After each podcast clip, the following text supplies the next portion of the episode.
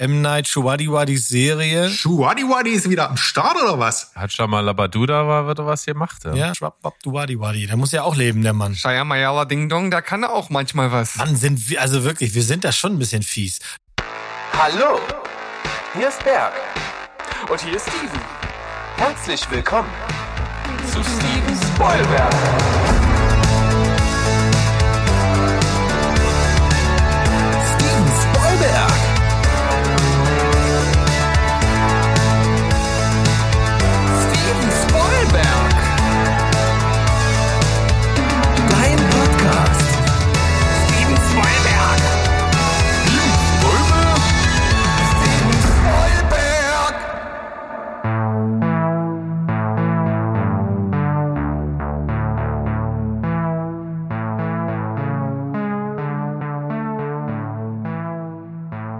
Heidi Ho-Welt da draußen. Wir sind zurück. Steven Spoilberg am Start, euer Lieblingsfilm- und Serienpodcast.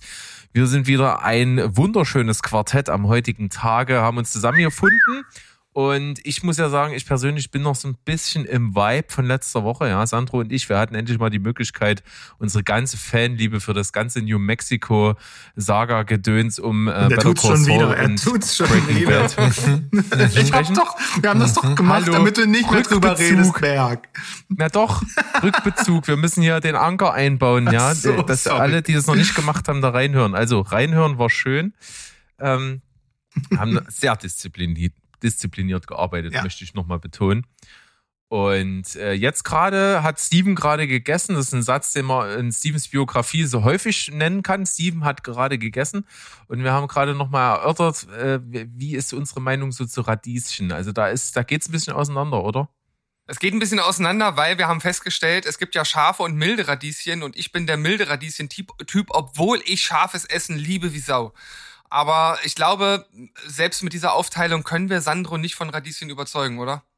Ja, ich esse ja auch gern scharf, das ist ja verrückt, aber diese spezielle Schärfe von scharfen, also so schärferen Radieschen, genau wie Meerrettich, da komme ich auch nicht rein. Das ist irgendwie so eine. Ich wollte gerade sagen, ne, wenn man Ja. das in einen irgendwie so ein bisschen, es geht in die Richtung Meerrettich, Ja. so die Schärfe von scharfen Radieschen, oder? ja, weniger Rettich bei mir. Ich kann nicht mal Ja. richtig starke Kaugummis ab, also ich bin da raus. Oh, also du bist der hier, der, der zu schwach ist, weil sie Ich zu stark scharf, sind. scharf kann ich nicht essen, hat sich mir, musste ich ja Voll- nie. Ich bin ja italienischer Herkunft und da gibt's kein scharfes Essen, also außer Arabiata und das gab's bei uns nicht. Deswegen habe ich mich da nie rantrauen müssen und ich vertrage es überhaupt nicht. Also wirklich, das ist kein Witz. Also äh, richtig harte Kaugummis, da bin ich schon raus. Fällt mir die Zunge Ja. ab. Wobei tatsächlich in der italienischen Küche ist doch so eins der äh, Standardrezepte, die man hier so in, in zumindest in Europa so um die Ohren geknallt kriegt, dieses Alio e Olio, das wird ja meistens oft äh, oder meistens auch mit Chilis Was? gemacht, oder? Wie heißt das? Ali Alio e Olio? Al Alio e ja. Olio. Ja, aber Knoblauch das und ist, bei- ich bin Wie ja so ein nicht, Fußballgesang. Ich, das ist auch ein Fußballsam. ich bin ja nicht der übliche Italiener. Ich esse ja auch, vertrage ja überhaupt keinen Knoblauch. Also ich bin nicht der Maßstab. Da habe ich also Also du bist auch halt auch so schon scharf genug, Mo. Das ist. Ich äh, bin eine richtig Wir scharfe müssen halt immer nachfeuern Habanero. mit Habaneros und so. Habanero. Habanero. Habanero. Sehr schön. Äh, irgend, Wow. Irgendwer hatte Ja, hier mal einen? Zwischenfall mit einer Habanero. Ich weiß aber nicht wer. Nee. Ja, müssen wir mal Folge 1 Müssten wir jetzt mal die kleinen Piepmetze rausholen, dann würden wir das wahrscheinlich noch sehen. Aber das ist was für einen anderen Cast. Mhm. Warum nicht? Anderer Cast, auch witzig. Kleine Anmerkungen zu dem Cast, den Steven und Mo machen, nämlich Gedankentango. Ich, ich feiere das mega ab. Bitte hört niemals damit auf, dass ihr einfach nicht aus eurer Haut könnt, äh, in jeder Folge massiv über Filme zu reden. Das ist so witzig. Wenn du dir das anhörst, die ganze Zeit, ja, das ist ja, da gibt's ja diesen Film, da machen die das und da gibt's die Serie und so. Und Das, äh, herrlich. Ja, ich habe ja in einer Folge versucht, das zu erklären für die einen oder zwei Leute, die da zufällig drüber stolpern. Ähm, ja, das müssen die Leute halt einfach hinnehmen. Wir können wirklich nicht aus unserer Haut. Wir können auch nicht aus unserer Haus, Haut, dass der Steven mir immer andrehen will, ich soll gut sein zu den Menschen und ich bin eigentlich eher Team Thanos. Äh, aber ja, das macht's ja auch so ein bisschen aus. Aber wir werden, das können wir auch schon mal ankündigen, demnächst mal mit dem einen oder anderen Gast spielen wollen. Ja, Also das, Könnt ihr ja schon mal in eurem äh, Kalender gucken, ob ihr Platz habt, wenn wir plötzlich nachts anrufen und sagen, ach ja, übrigens folgende Frage, go.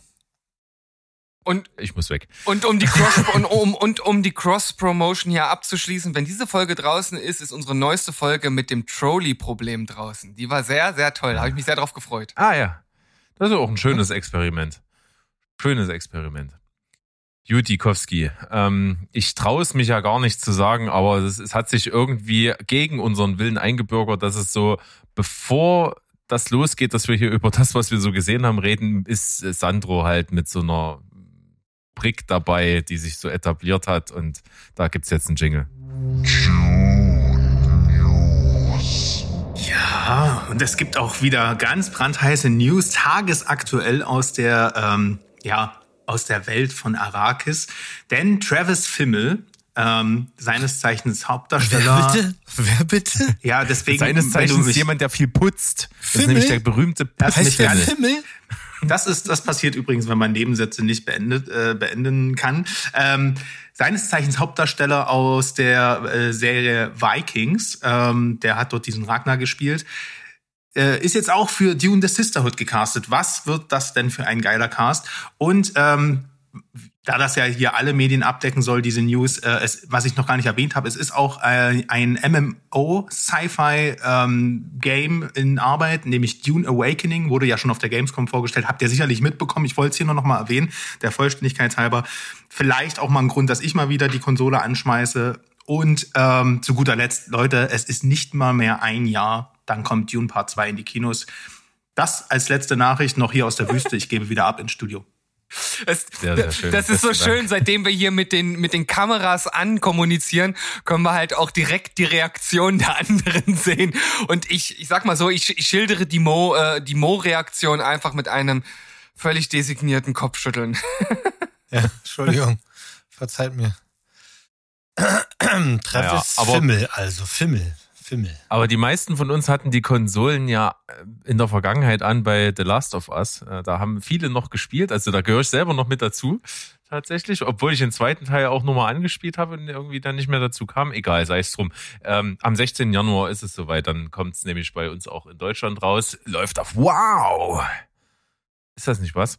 Krass. 16. Januar könnt ihr euch also mal ankreuzen. Äh, Die Serie The Last of Us von HBO produziert mit äh, Bella Ramsey und Pedro Pascal in den Hauptrollen als Joel und Ellie, respektive umgekehrt, wie ich es gerade genannt habe, reihenfolgemäßig. Hat keiner gemerkt. Das ist wie auf den, auf den Filmplakaten, die du ja so hast, wo der Name nicht über dem richtigen Schauspieler steht. Ja, aber warum denn auch? Warum macht man denn Weil sowas? das sind zwei Leute auf einem Plakat und äh, wie kann man das noch falsch machen? Ist egal. Und immer wieder getriggert.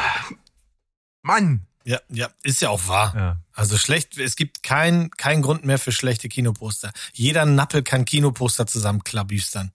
Also, nee. Klabusterbären. Nee, Das ist ein anderes Thema. Okay. Na gut. Naja.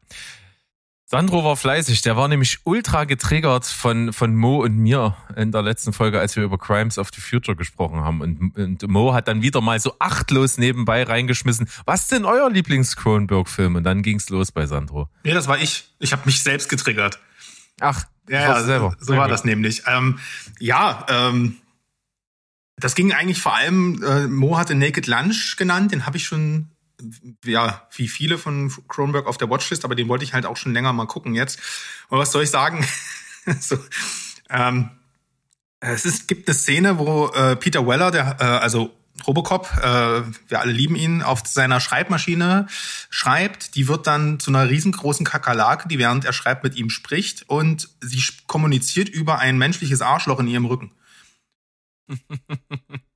da, bin ich dann gedanklich so ein bisschen, ra ein bisschen rausgekommen, muss ich sagen, aber ansonsten wirklich ähm, ein, ein geiler Film, super, super strange, äh, ein absoluter Trip. Also wer denkt, Fear and Loathing in Las Vegas ist, äh, ist ein heftiger Rausch, der sollte sich den mal geben, aber wirklich geil gemacht. Also ähm, die Practical Effects, wie immer bei Cronenberg, sind richtig nice. Es ist äh, sehr skurril. Ich, ich möchte nicht behaupten, dass ich verstanden habe, um was es geht.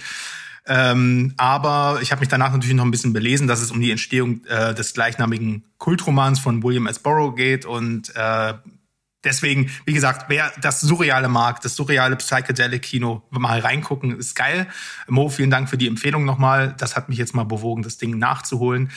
Ich habe aber auch Rabbit oder Rabbit, der brüllende Tod, na, äh, nachgeholt. Das ist ein absolutes Frühwerk von ihm von 1977. Äh, da ist eine junge Frau, die hat einen Motorradunfall, kriegt dann eine Hauttransplantation, so ein, das ist eher so ein medizinisches Experiment. Und dann kommt es natürlich, wie es kommen muss, ihr wächst ein Penis aus, aus der Achsel. Na, selbstverständlich, damit rechnet man doch. True Story. Und ähm, und da, dann wird sie über diesen Penis halt so eine Art, äh, entwickelt sie so eine Art Tollwut, saugt äh, andere Menschen aus und die, dann entsteht so eine Art Epidemie und ähm, Zombies entstehen, die halt von, ja, egal. Also wer, wem das hier schon zu strange war, der sollte vielleicht nicht rein, reinschauen. Ich habe mich köstlich amüsiert, ist ein schöner ähm, Body-Horror-Trash-Film aus den 70ern. Und dann habe ich natürlich noch mal die Fliege nachgeholt, weil den gibt's gerade auf Disney Plus. Und äh, was soll ich sagen? Meisterwerk, immer noch. Äh, ich liebe die Musik, ich liebe das, was Jeff Goldblum in dem Film macht. Ich liebe die äh, Abartigkeit am Ende und ich liebe vor allem, und das ist mir gar nicht so sehr bewusst geworden, wie dramatisch, wunderschön dieser Film eigentlich auch ist. Also ein absolutes Überwerk seiner Zeit. Alle mal nachholen. Ja, und jetzt muss ich noch weitere. Filme nachholen von ihm. Ich habe noch Scanners auf der Liste. Ähm, die Unzertrennlichen habe ich noch nicht gesehen und Crash. Na, mal schauen. Also ich muss noch eine Sache ganz kurz loswerden, weil ich habe mir damals mal, als ich jünger war, viel Mühe gegeben und mich durch das Buch Naked Lunch durchgearbeitet habe. Und es ist ganz, also es, der Film Naked Lunch ist nicht die Verfilmung vom Buch Naked Lunch. Das muss man mal ganz klar sagen. Nicht, dass da irgendwer ähm, das, das vielleicht glaubt, sondern eher durch einen Perspektivwechsel ist es gelungen, dass man im, dass wir im Grunde die Entstehung dieses Buches sehen, was aber auch nicht ganz stimmig ist. Also Boris war zu, war, war schwer heroinabhängig und hat sich dann quasi selbst äh, vom Heroin runtergebracht, indem er unwahrscheinlich hohe Mengen Alkohol getrunken hat, ganz viel Cannabis und andere Sachen, äh, alles genommen hat im Grunde außer Heroin. Und unter diesem Einfluss hat er halt einfach immer geschrieben, geschrieben, geschrieben. Und aus diesen Texten ist mit mehreren Leuten zusammen quasi eine Geschichtssammlung entstanden. Und im Grunde kann man Naked Lunch die Verfilmung auch sehen als, wir sehen halt diesen ganzen weirden Shit, den er in seinem Kopf hatte. Und also wer denkt, der, der, der Film ist schon durchgeballert und nicht mehr zu toppen, dem rate ich wirklich mal, das Buch zu lesen, vielleicht auch in einer Audioversion, dass es einem jemand vorliest, weil das ist so abgefahrener Shit. Das war eine ganze Zeit lang sogar verboten, das Buch. So weird ist das. Also kann ich ähm, auch nur, nur raten, William S. Burroughs mal eine Chance zu geben in Buchform. Nicht schlecht. Dann übernehme ich jetzt mal hier das Zepter und äh, führe gleich zurück auf die vorherige Folge, denn dort, getriggert durch äh, das Review von Sandro zu The Good Nurse, habe ich direkt in den Film reingeschaut und kann ja auch kurz und knackig sagen, das ist ein richtig guter Film. Es geht um einen Krankenpfleger, der über mehrere Monate oder auch Jahre an verschiedenen Krankenhäusern äh, Menschen ja getötet hat, indem er Infusionen manipuliert hat. Gespielt von Eddie Redmayne, das hat ja Berg direkt abgeschreckt. Aber ich muss sa ich muss sagen, am Anfang habe ich mich auch gefragt, okay, sieht man ihn überhaupt mal? Also irgendwie das erste Viertel des Films habe ich das Gefühl, er ist irgendwie immer nur im Schatten oder so halb vom Gesicht zu sehen. Aber das äh, löst sich hinten raus ein bisschen auf. Und, also nicht ein bisschen, man, man sieht ihn dann auch, auch, auch ganz normal. Und es gibt hinten raus auch wirklich eine bockstarke Szene mit ihm, wo ich schon sagen muss, äh, er passt auch perfekt in die Rolle. Auch gerade Berg, wenn du ihn unsympathisch findest, passt er halt einfach in die Rolle. Also er ist halt, er, das ist, passt halt einfach. Und äh, Jessica äh, Chastain ist sowieso immer großartig und von daher auch von mir ein Daumen nach oben, ein äh, Yay für The Good Nurse. Dann äh, zu Ted Lasso sage ich gar nicht mehr viel. Ich habe ja schon gesagt, jeder braucht einen, weil es einfach ein geiler Typ ist. Ich habe die erste Staffel durch und ich muss eine Sache auch ähm, jetzt noch mal hinzufügen, die Mom ja auch schon so ein bisschen vor äh, äh, gespoilt hat. Es wird auch, oder es gibt auch mal äh, leicht ernstere Untertöne und in der ersten Staffel wird das auch schon, äh, kommt das auch schon zur Geltung ab der Mitte der Staffel und das finde ich halt echt klasse an der Serie. Die ist halt überwiegend super lustig, aber sie hat halt auch durchaus einen ernsteren Unterbau und das, das gefällt mir richtig gut. Erinnert mich ein bisschen, also von dieser Kombination von ernsten und teilweise auch sehr, sehr abgefahrenen äh, Sachen ein bisschen an Scrubs, wobei das noch ein bisschen abgefahrener vom Humor war. Aber dort gab es ja auch immer sehr lustige und sehr ernste Momente, die miteinander verquickt wurden. Und deshalb freue ich mich jetzt super auf Staffel 2. Hässlich. Ja, da werden mal gucken, wann ich mal dazu komme, da mal reinzugucken. Ich weiß noch nicht so richtig den Punkt, aber den werde ich finden. Staffel Ding 3 ist, kommt Ich ja. habe Wenn, wenn du die erste Staffel, äh, wenn du die erste Folge geguckt hast, kannst du sowieso nicht mehr aufhören. Also du musst nur den Eintrittspunkt für die erste Folge finden, Berg. Schaffst du. Ich glaube ich glaub an Ja. dich. sehr gut. Glaube auch. Und dann wirst du so verliebt sein, dass. Also ich kenne niemanden, Ich der hab- das nicht so hat. kann, du kannst ja statt der WM einfach Ted Lasso dann gucken. Ja, da hast du doppelt was Gutes getan. Aber das ist, das macht ein viel zu großes Thema auf. Ich komme mal zu einem Thema, was du äh, vor äh, auch äh, einer Folge hier hattest, nämlich Peacemaker. Ich habe mir das jetzt reingeballert. Und da nur noch zwei, drei Gedanken dazu. Ich finde es jetzt nicht so mega krass überragend, wie du es bewertet hast am Ende. Du warst, fandest das ja nah an der Perfektion. Das ist es sicherlich auch für das, was es sein will.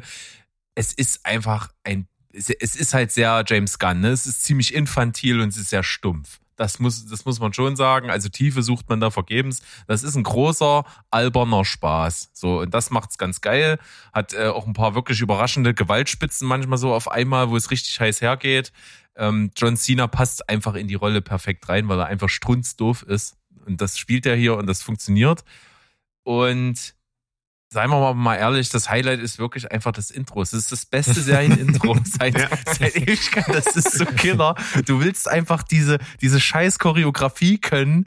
Der Song ist geil, auch wie, der, wie die Musik in der, im Rest der Serie. Alles so Glam Rock, Glam Metal, mega witzig. Kann man machen. Peacemaker. Hm. Und Sandro hatte eine schöne Idee heute, dass wir mal wieder eine Randzone machen. Das ist die Rentzone.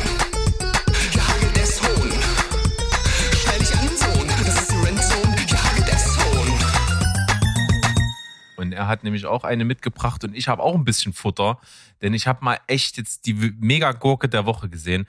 Ich habe jetzt mir nämlich mal Gunpowder Milkshake reingezogen. Und ist das eine Scheiße? Eine unausgegorene, zusammengeschusterte Kacke. Also, das stimmt für mich nichts. Das ist, geht's um eine junge Frau, gespielt von Karen Gilli äh, Gillian, die ja als kleines Kind sitzen gelassen wurde von der Mutter, die da schon Auftragskillerin war. Sie ist natürlich selber auch Auftragskillerin geworden, ganz logisch. Ist jetzt äh, richtig krass am Start und naja, dann bringt sie halt mal bei einem Job einen falschen Russen, Mafia-Sohn oder irgendwas um und wird dann halt gejagt von der ganzen Killer-Elite und ja, muss da rauskommen. Die Mutter kommt auch irgendwann zurück, äh, gespielt von Lina Headey übrigens. Und ja, das ist alles ziemlich Banane. Man hat irgendwie das Gefühl, man sieht hier so einen Film, wo man sich gedacht hat, ach komm, wir hauen jetzt mal ganzen, ganz viele Frauen, die, die, die, weil die können auch total krass sein in einen Film. Das wirkt alles irgendwie so selbstzweckmäßig. Der Film suggeriert mir die ganze Zeit, Alter, bin ich krass, bin ich bedeutungsschwanger und komme hier um die Ecke als der Film, der jetzt hier äh, nicht nur Action ist, nee, du kannst ja auch alles Mögliche zwischen den Zeilen äh, finden. Nee, gar nicht. Das ist die ganze Zeit irgendwelche unpassenden Slow-Mos, eine Tristesse-Stimmung, die da mitschwingt, eine komische Melancholie. Dann gibt es ab und zu mal Action-Szenen, die ganz gut gemacht sind, aber so insgesamt ist das voll Banane und auch erwarte ich bei so einem Film nicht Logik, aber es ist teilweise manchmal so unlogisch und so unrealistisch, dass es dann auch schon wieder wehtut. Also Gunpowder Milkshake kann ich wirklich nur dringendst von abraten, ist echt Schrott. Wir haben ihn ausgemacht, irgendwie, keine Ahnung, halbe Stunde oder sowas haben Super wir. dumm. Das ist schlecht gedreht, die Dialoge sind eine Katastrophe. Das möchte ganz, ganz viel sein und ist nix. Ja. Nee. Aus Klingt, klingt nach einem Film für mich. Ja, viel Spaß. Ja, ich nehme jetzt mal die aggressiven Vibes hier von Berg einfach direkt mit, weil, oh Leute, ihr wisst, wie ich zu Comedy-Serien stehe. Und dann probiere ich's mal und ich greife so in die Scheiße. also es geht um Blockbuster. Das ist jetzt neu auf Netflix gestartet und ist von den Machern von Brooklyn 99 und Superstore. Und ich bin ja jetzt nicht von beiden der Riesenfan, aber ihr sagt ja immer, boah, das ist der Hammer. Da habe ich gedacht, hm, das Thema ist eigentlich cool. Ich probier's mal. Ja, und dieses, weil, ach so, das Thema muss ich dazu sagen, das basiert halt auf diesem, ähm, auf dieser wahren Geschichte. Es gibt, die, die erkennt ja diese Blockbuster-Videotheken in der USA sehr berühmt und da gab's dann halt irgendwann nur noch eine letzte Filiale, die halt so kult geworden ist. Ich glaube in Oregon oder so. Und das lehnt sich so ein bisschen an die Geschichte an. Und wie gesagt, ich bin nicht sehr Comedy-Serien-affin und habe da so einen speziellen Humor und dachte so, äh, bei dem Thema kann man es eigentlich mal probieren. Das hat bestimmt ganz, ganz viele Insider-Gags und äh, ne, viel, viel Filmreferenzen. Kannst du voll vergessen. Wirklich. Also das hätte auch in der Kfz-Werkstatt oder in einem Modell spielen können. Es spielt überhaupt keine Rolle, dass das eine Videothek ist. Das sind alles Abziehbild-Comedy-Charaktere. Du weißt am Anfang, wie das Ende aussehen wird. Es gibt, gibt ein paar Filmreferenzen, die sind so dumm äh, oder die sind so äh, die haben überhaupt gar nichts mit dem Character Building zu tun. Die werden halt einfach nur so reingedroppt. Und dann hat das Ganze irgendwie so drei Sets, wo sich die ganze Serie drin bewegt, eine Bar, äh, dann eben diesen diesen diesen Store und dann noch irgendeinen anderen irgendein anderes Kaufhaus und das soll mir jetzt so Abwechslung generieren. Und das Schlimmste ist halt, es ist einfach nicht lustig. Es ist alles nicht lustig. Es ist alles so erzwungen blöd drüber. Das, ähm, jede Folge Big Bang Theory macht das hunderttausendmal besser. Schon im Intro, wenn sie die Treppe hochlaufen. Also äh, Melissa Fumero ist hier auch wieder mit dabei. Die fand ich ja in Brooklyn Nine-Nine ganz cool, aber pff, nee, lass es sein. Wirklich, das ist überhaupt nichts. Also Finger weg. Wird auch bestimmt nicht verlängert. Ist Schrott. Also das lief neun Minuten bei uns vorgestern Abend. Okay, ja, danke. Also wir, wir haben die erste Folge durchgehalten. Ich fand's jetzt, also ja, ich habe auf jeden Fall mir auch mehr erwartet unter den Voraussetzungen, vor allem, dass man halt diese Vorgängerserien hat und dass dann auch noch die Macher sind, dann hast du äh, Melissa Fumero dabei und dann denkst du, du, du, du erhältst halt irgendwas Gleichwertiges.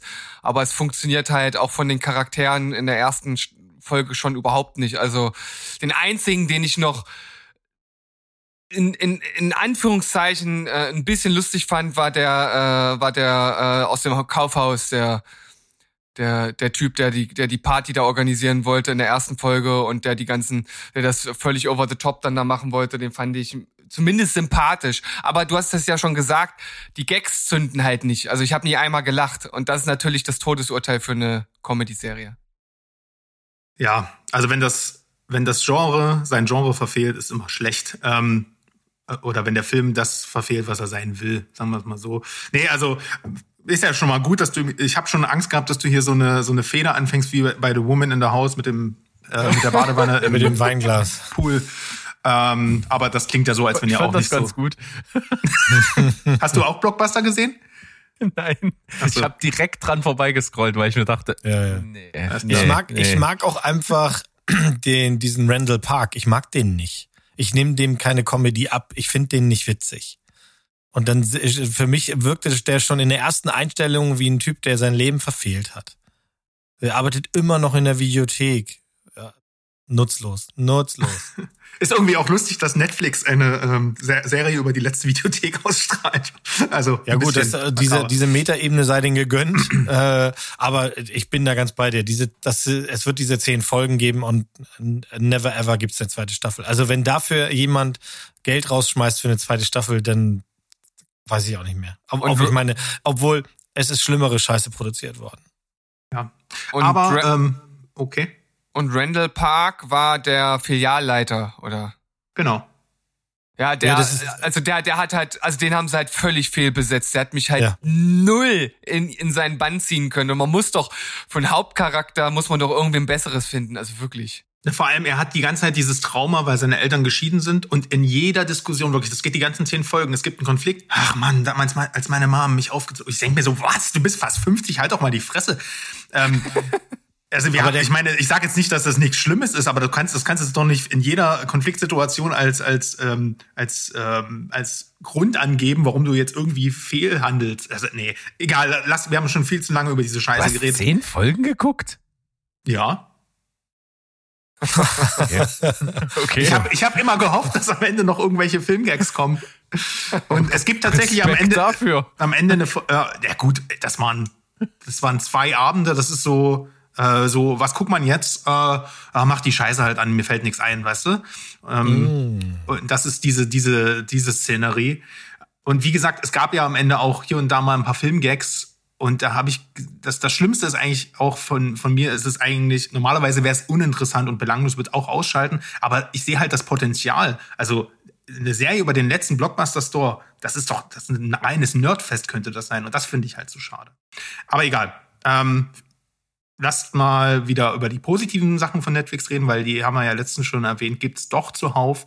Ähm, ich fange mal an mit einem Horrorfilm. Ne, wir hatten ja gerade schon einen ich hatte gerade schon gesagt, das Genre muss auch irgendwie passen.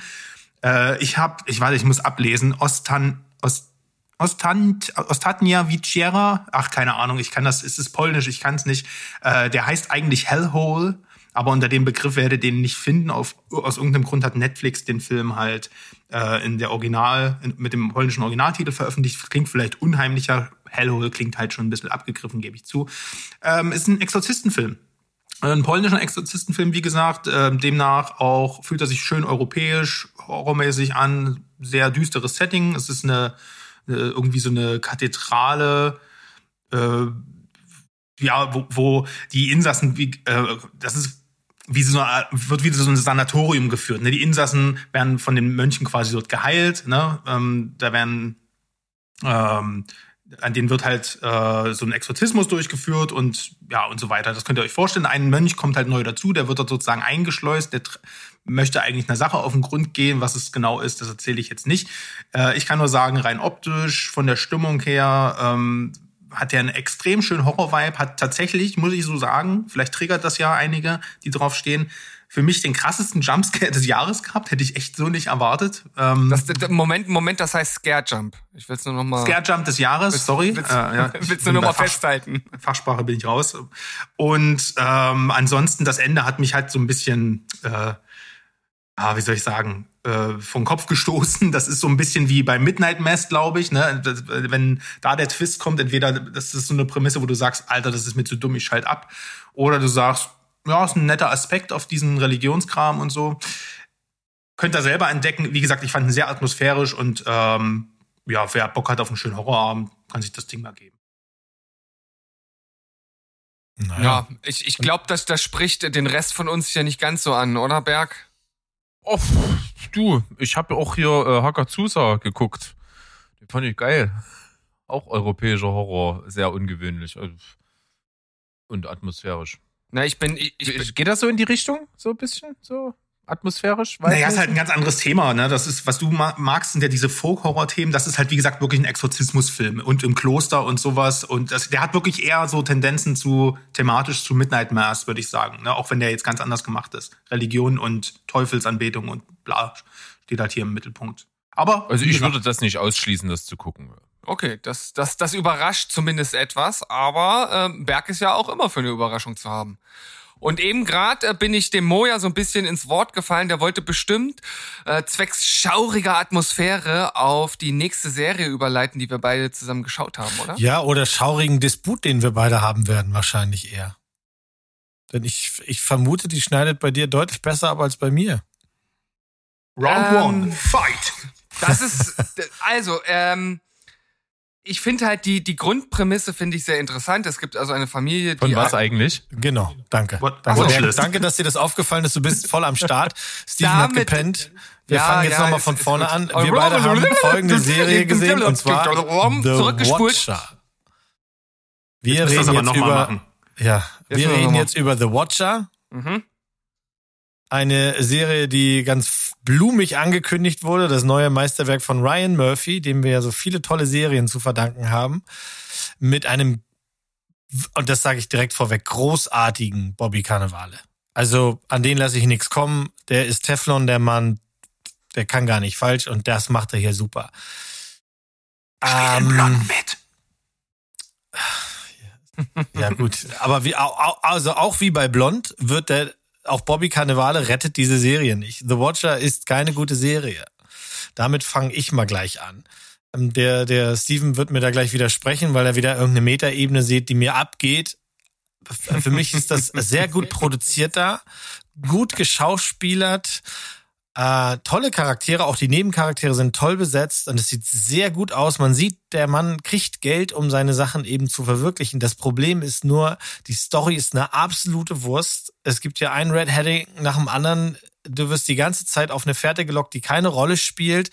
Und wenn es denn darum geht, worum geht's denn am Ende? Das ist so weit weg von, von, von allem, was du sieben Folgen lang geguckt hast. Es ist einfach enttäuschend am Ende. So, so ging's mir zumindest. Ich fand auch Mia Farrow furchtbar, aber noch viel schlimmer finde ich leider Naomi Watts. Also es gibt Szenen, da konnte ich sie nicht angucken. Die ist mittlerweile so verknorpelt, die Frau. Und dieser den Charakter, den sie da spielt, vielleicht sollte sie das so machen, ich weiß es nicht. Ich fand die die ganze Zeit nur total nervig. Alle springen hier die, die, die ganze Zeit zu der erstbesten möglichen Lösung, warum etwas ist, wie es ist, obwohl man kilometerweit sieht, dass das keinen Sinn macht, was sie sich da jetzt gerade ausdenken. Ähm, ja, bevor ich weiter rente, Steven, Steven, äh, widerlege es. Fahr mir in die Parade. Sag, dass es großartig war. Nein, so, so, also so weit kann ich leider bei der Serie auch nicht gehen. Aber erstmal äh, vorweg, äh, worum geht's überhaupt? Also The Watcher, der Titel sagt es im Grunde genommen. Äh, die besagte Naomi Watts und Bobby, heißt er wirklich Cannavale oder Cannavale? Can a whale. Wahrscheinlich. Ähm, Can a whale. äh, sind, Karnevale. Äh, sind das äh, äh, sind ein Pärchen, wie man dann auch merkt, ein äh, eher dysfunktionales Pärchen, das sich ein Haus kauft, ein sehr teures Haus mit äh, riesiges Anwesen. Und äh, auf einmal merken sie, dass ähm, dass sie beobachtet werden, weil sie Briefe bekommen, die halt ja so ein bisschen düster, so ich ich beobachte sie, ich bin der der Watcher des Hauses und ich mache das schon jahrelang. Und das wird dann halt irgendwie immer bedrohlicher, was was der da halt schreibt. Und wie Moda schon gesagt hat, es wird werden halt viele Fährten gelegt und dann wird da wieder äh, von weggegangen und ähm, am Anfang finde ich, baut das eine ganz gute Atmosphäre auf und ich mag halt so eine Serien, wo man halt so ein bisschen miträtseln kann, wobei man halt auch schon weiß, okay, es, jetzt wird hier wieder eine Fährte gelegt und am Ende wird es dann sowieso nicht sein, weil das ist viel zu offensichtlich. Und was mich aber auch wirklich total geärgert hat, bei all der großen Produktion, dem insgesamt finde ich ganz guten Schauspiel von allen. Also ich fand jetzt Naomi Watts nicht so schlimm, ähm, wobei mir Mia Farrow da schon eher negativ auf, aufgestoßen ist, aber der Rest war wirklich gut. Das Ende ist wirklich schlecht, weil es halt einfach absolut nichtssagend ist. Es ist halt auch nicht viel zum, zum drüber reden oder nachrätseln da. Ich saß dann einfach nur da und der Abspann lief und meine Frau und ich, wir haben uns auch nicht angeguckt, wir haben einfach nur auf den Bildschirm gestarrt irgendwie war das so ein riesiges Loch. Und dann haben wir ausgemacht und haben halt mit dem nächsten angefangen. Also es war halt wirklich so wie so nichts am Ende. Also es bleibt nicht viel übrig und das finde ich schade, weil man hätte da glaube ich noch ein bisschen mehr draus machen können. Ja, machen müssen. Also es ist ja so, es wird ja damit auch äh, geworben, dass das auf einer wahren Begebenheit beruht. Die wahre Begebenheit ist ganz schnell erzählt. Ein Paar hat ein Haus gekauft und noch bevor sie eingezogen sind, das ist ganz wichtig, bevor sie eingezogen sind, haben die tatsächlich ähm, mysteriöse Briefe von einem Stalker bekommen und daraufhin entschieden, ja, verkaufen wir den Bums wieder und ziehen dann nicht ein. Das ist also die wahre Geschichte. Viel gruseliger wird es nicht. Und Ryan Murphy macht hier ein Ding nach dem anderen. Ich habe das Steven auch gesagt, mir ging das schon in der ersten Folge so, da ist ganz viel drinne. Also es kommen sofort die Creepy Neighbors. Ja, also Mia Farrow und ihr Sohn, die irgendwie angeblich immer bei den vorherigen Besitzern einfach ein- und ausgehen durften in diesem Haus, wie sie wollen. Die anderen Nachbarn, die anfangen irgendwie in ihrem Garten rumzufummeln und sofort aggro sind. Ähm, das ist schon in der ersten Folge zu viel. Dann, was mich richtig genervt hat, die beiden sehen immer aus wie aus dem Ei ge äh, gekommen. Aus dem Ei, wie, wie sagt man, aus dem Ei Gepellt. geleckt. Gepellt, danke. Ja, danke. Äh, die ganze Zeit, zu, bis zu einem Punkt, wo du wirklich denkst, das kann doch nicht euer Ernst sein. Ihr seid irgendwie am Ende, ihr wisst nicht mehr, wo oben und unten ist und ihr seht aus, als kommt ihr gerade aus dem verfickten Ikea-Katalog. Dann der, der Haufen von irrationaler Scheiße, der dann passiert. Neben dem, der Stalker hätte ja gelangt. Der, ich meine, das ist doch gruselig. Du kommst nach Hause und dann hast du einen Brief von wegen, ich finde Ihr Haus ist super und ich weiß genau, wann Sie zur Arbeit gehen und wann Sie kacken gehen. Das ist doch gruselig. Da brauche ich doch nicht noch irgendwie mysteriöse Besucher im Haus, jemand, der, der, der das Haustier töten will, äh, äh, die Tochter, Alter, die Tochter.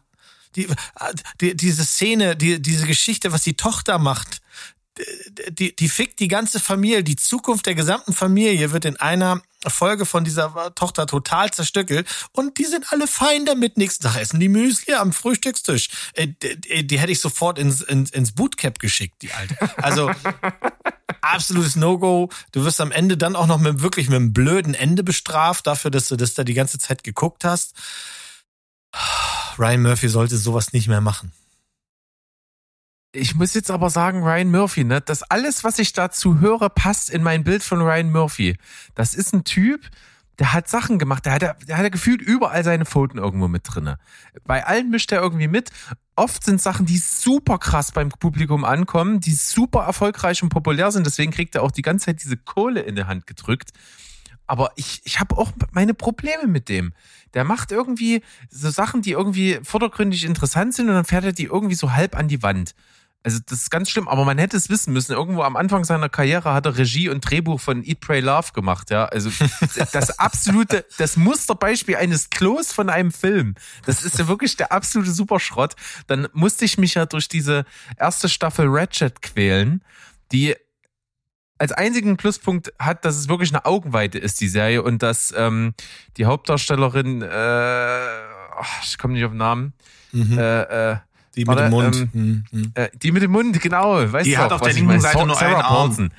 Sarah Paulson, Ja. äh, dass die halt großartig schauspielern kann. Aber diese Serie, das war auch für mich so, so, so, so das Gegenteil von zielführend. Also das hat die ganze Zeit irgendwas aufgebaut, was mir überhaupt nicht zugesagt hat.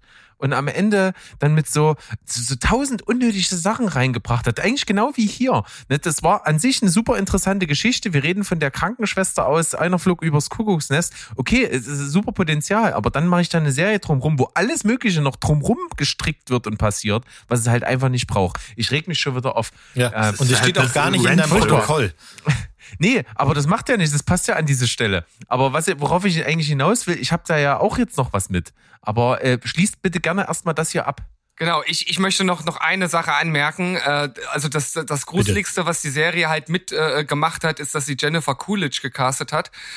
Äh, Das ist nämlich äh, die Schauspielerin, die auch Stiflers Mom gespielt hat. Und äh, ich, meine Frau und ich, wir haben uns in der Szene, in der sie das erste Mal in Erscheinung äh, trat, angeguckt und haben beide gesagt, wie geil wäre das gewesen, weil sie ist in der Serie nämlich mit Naomi Watts äh, befreundet und die sehen sich und Naomi Watts sagt dann so zu ihr oder ihr Charakter, hey, äh, du bist doch, und wenn sie jetzt gesagt hätte, Stiflers Mom, Alter, das wäre mal geil gewesen, das wäre mal geil gewesen. Ja, das hätte das Ganze auf jeden Fall auf ein neues Niveau gebracht, das ist sicher, ja. Soll übrigens eine Fortsetzung zu ja- American Pie kommen, ne? Sorry. Es soll zu einer Fortsetzung kommen, ich brauch's nicht mehr sagen. Ja, ja. Ryan Murphy Oh, ist ja einfach äh, all over the place. Der hat so viel Laufen und dem schieb- schieben sie das Geld wirklich überall rein. Und äh, ähm, etwas, was du gesehen hast, Berg, äh, hat er doch auch verzapft, wenn ich richtig, bin. ne? Richtig. So sieht's aus. Und zwar das, was gerade natürlich super gut geht bei den Leuten, ist natürlich True Crime. Jeden Tag gibt's gefühlt einen neuen True Crime Podcast, True Crime äh, Dokus, Halbdokus, Nachverfilmungen, was auch immer gehen super. Da hat sich natürlich Netflix gedacht, wir haben hier einen Ryan Murphy, wir haben hier einen Mörder, der auch tatsächlich ziemlich viele umgebracht hat. Da fragt man sich, ne, ab, ab wie viel kommt man denn in so ein Netflix-Special? Wenn du drei umgebracht hast, reicht das schon? Musst du dann fünf? Muss dann die Art besonders brutal sein? Ich glaube, so ab fünf sollte man, äh, sollte man einfach weitermachen, ne? Dann, dann kommt man sicher in das Netflix-Special. So auch äh, Jeffrey Dahmer. Äh, der verfilmte Geschichte Dahmer, Monster, die Geschichte von Jeffrey, Jeffrey Dahmer. Was ist das für ein deutscher Titel?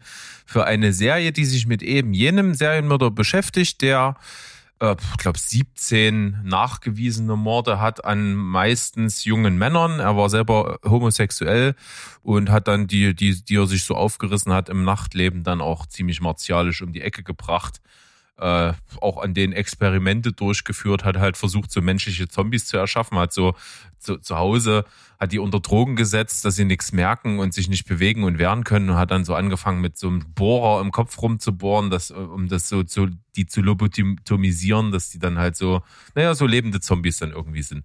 Also so, das Level ist das. Und die Serie ist eben von Ryan Murphy gemacht und kommt natürlich gut an. Es ist also keine Doku, sondern wirklich äh, verfilmte, nacherzählte Geschichte.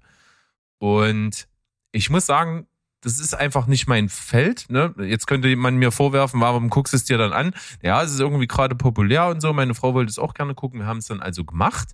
Und ich muss äh, sagen, es ist rundum sehr gut gemacht. Das, äh, da gibt's nichts dran zu rütteln. Das sieht toll aus. Das sind tolle Kameraperspektiven.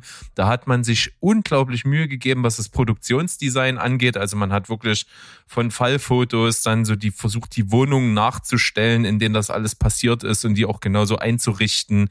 Und ähm, der Hauptdarsteller, der Jeffrey Dahmer spielt, ist äh, Evan Peters. Der macht das großartig. Also der trägt natürlich auch ungefähr 80 Prozent der Serie. Das funktioniert ziemlich gut. In einer Nebenrolle als äh, der Vater von Jeffrey Dahmer haben wir ähm, Richard Jenkins, den ich einfach mega finde und der das auch großartig macht. Und die Serie beschäftigt sich wirklich in den zehn Folgen mit allen Aspekten rundherum. Also die fängt wirklich äh, mit den Eltern von Jeffrey Dahmer an, wie die das Kind gekriegt haben, wie seine Jugend war, wie seine frühe Jugend war, sein erster Mord, seine Ablehnung im Elternhaus, wie sich seine Eltern getrennt haben. Äh, teilweise gibt's einzelne Folgen zu nur einzelnen Beziehungen, die er zu, den, zu seinen Opfern hatte. Äh, einzelne Morde werden manchmal nur in einer Folge be beleuchtet. Du hast, was danach passiert ist, nachdem er geschnappt wurde, wie die Verhöre mit ihm laufen, was danach passiert ist bei seiner Inhaftierung und, und, und. Also das wirklich vorne, von vorne bis hinten, nicht nur über ihn selber, sondern auch rundherum wird alles irgendwie beleuchtet. Das ist sicherlich für True Crime Fans ein Fest, dass man das so über zehn Folgen hinweg erleben darf äh, in ziemlich detaillierter Art und Weise. Mir persönlich ist das halt einfach zu viel. Ne? Also ich, ich hätte mir die ganze Geschichte von ihm auch als Film angucken können. So 90 Minuten, meinetwegen auch ein 120 Minuten und dann ist das okay. Das reicht mir. Aber ich glaube, wer halt so auf True Crime steht, den stört das halt nicht, dass das so auf zehn Folgen ausgewalzt ist. Zumal es halt wirklich versucht, abwechslungsreich die ganzen Aspekte abzudecken. Insgesamt eine wirklich gute Serie. Es ist halt einfach nicht so mein Ding. Deswegen gibt's von mir nur sieben von zehn. Aber ich glaube, das kann man sehr großartig finden. Hier ist das, glaube ich, was wir gerade so bemängelt haben bei Ryan Murphy, ziemlich gut gelungen. Äh, das ist so ein guter Spagat zwischen einfach einem coolen, einer coolen Inszenierung und einfach einer wahren Geschichte, die so nacherzählt wird. Und das, das funktioniert. Ja, also ich, ich habe es noch auf dem Zettel, ich habe es nur noch nicht geguckt, weil ich gerade so sauer bin auf Ryan Murphy. Mhm. Und weil mir jetzt zehn Folgen Dama auch ähm, grad, im Moment gerade zu viel sind. Äh, weil du ja sagst, du könntest dir auch einen Film angucken. Es gibt ja diverse Filme, die das schon gemacht haben. Es gibt einen von 2000, weiß ich nicht, zwei, drei, vier oder so mit Jeremy Renner, der danach erst richtig bekannt geworden ist, der Dama spielt und den habe ich noch in Erinnerung, dass ich den eigentlich ganz gut fand. Der hieß einfach auch nur Dama. Ist sicherlich nicht ganz einfach zu finden, weil die meisten Filme einfach Dama heißen oder mein bester Freund Dama oder Damas Nachbar hat Milch geklaut. Ähm, sowas halt eben. Mo, bevor du, äh, ich würde dir noch mal kurz ins Wort fallen. Ich habe das zwar auch noch nicht gesehen, aber auch hier muss ich wieder sagen, es kommt eine Fortsetzung. ähm, ich finde es hier aber ganz interessant, weil ähm, ich weiß jetzt gerade gar nicht, der Titel beinhaltet ja auch Monster, ne? Monster.Dama Dama oder irgendwie sowas. Und jetzt kommen jetzt wohl zwei weitere Serien, auch Monster Doppelpunkt, weiß ich nicht, Edgin oder was auch immer. Es geht dann auf jeden Fall, das Konzept wird jetzt äh, quasi ausgeweitet auf andere Serienkiller. Nur der ja, Vollständigkeit halber. Ich würde mir lieber wünschen, dass sie das nicht machen und dafür lieber äh, ähm, Manhunt eine anständige Staffel geben oder sowas. Ähm, die hat das auch sehr gut gemacht und hat eben dabei nicht die ganzen Familienangehörige nochmal so quasi durchleiden lassen. Aber gut, ich habe ja nichts zu sagen.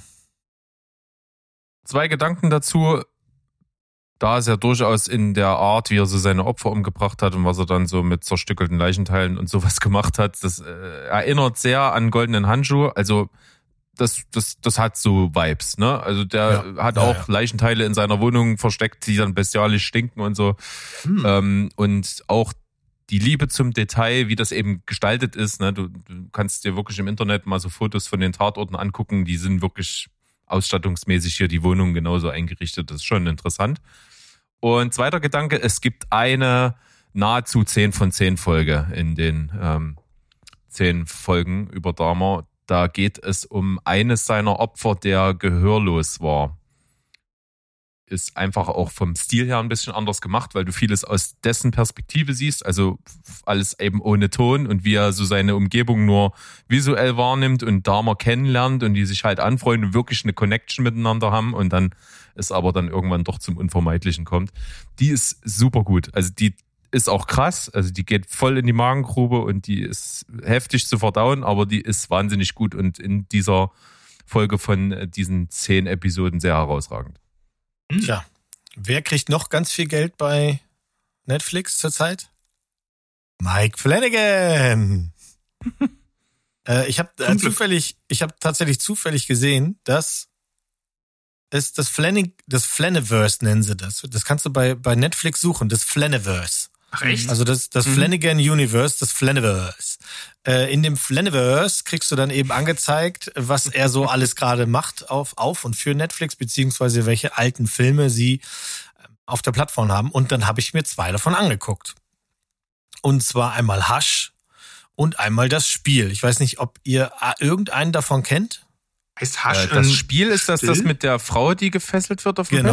Das Spiel Okay. ist basiert auf einer Stephen King Geschichte, die hieß Gerald's Game und ist die Verfilmung davon.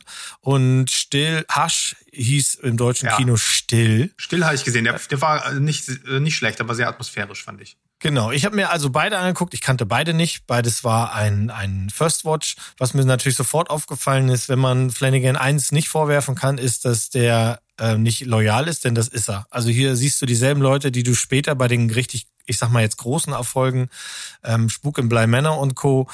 alle schon mal gesehen hast. Die hat er von Anfang an offensichtlich benutzt. Kate Siegel ist, glaube ich, seine Frau, wenn ich das richtig weiß. Deswegen ist das natürlich ein easy grab. Aber ähm, ich mochte Still. Damit fange ich jetzt mal an mit Hush. Still mochte ich sehr gerne. Die Geschichte ist äh, gut. Sie, Kate Siegel, spielt eine gehörlose Autorin von Thriller-Romanen, die ähm, in einer Hütte so ein bisschen abseits Abstand nehmen will und zur Ruhe kommen will. Und ähm, sie hat auch eine Freundin, die in der Nähe wohnt. Und dann lernen wir erstmal so den Charakter kennen.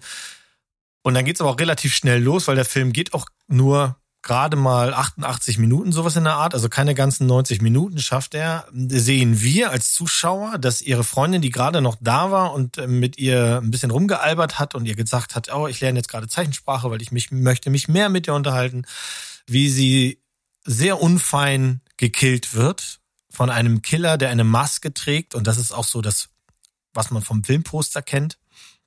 So eine gesichtslose Maske ist das ähm, der während er sie killt, feststellt, dass die Frau, die im Haus ist, ihn offensichtlich nicht wahrnimmt. Kann sie auch nicht, weil sie ihn nicht hört.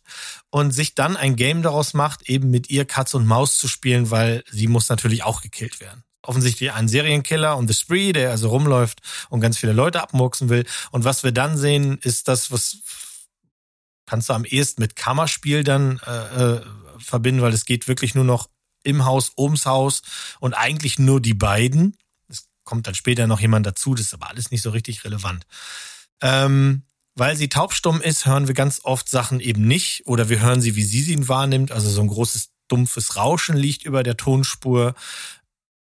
Der Typ, der den Killer spielt, den kannte ich jetzt vorher tatsächlich nicht. Also der ist mir jetzt äh, nirgends groß aufge aufgefallen. John Gallagher Jr. wird im Film auch nur The Man genannt, weil er keinen keinen Namen hat.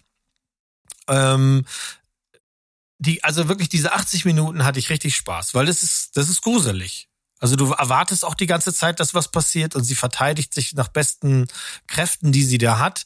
Und Kate Siegel spielt das toll. Ob sie jetzt wirklich hätte taubstumm da sein müssen, weiß ich nicht. Ob das irgendwie, klar, also sie schreit weniger, wenn sie verletzt wird oder sowas, dann gibt's jetzt kein langes Gebrasel darüber.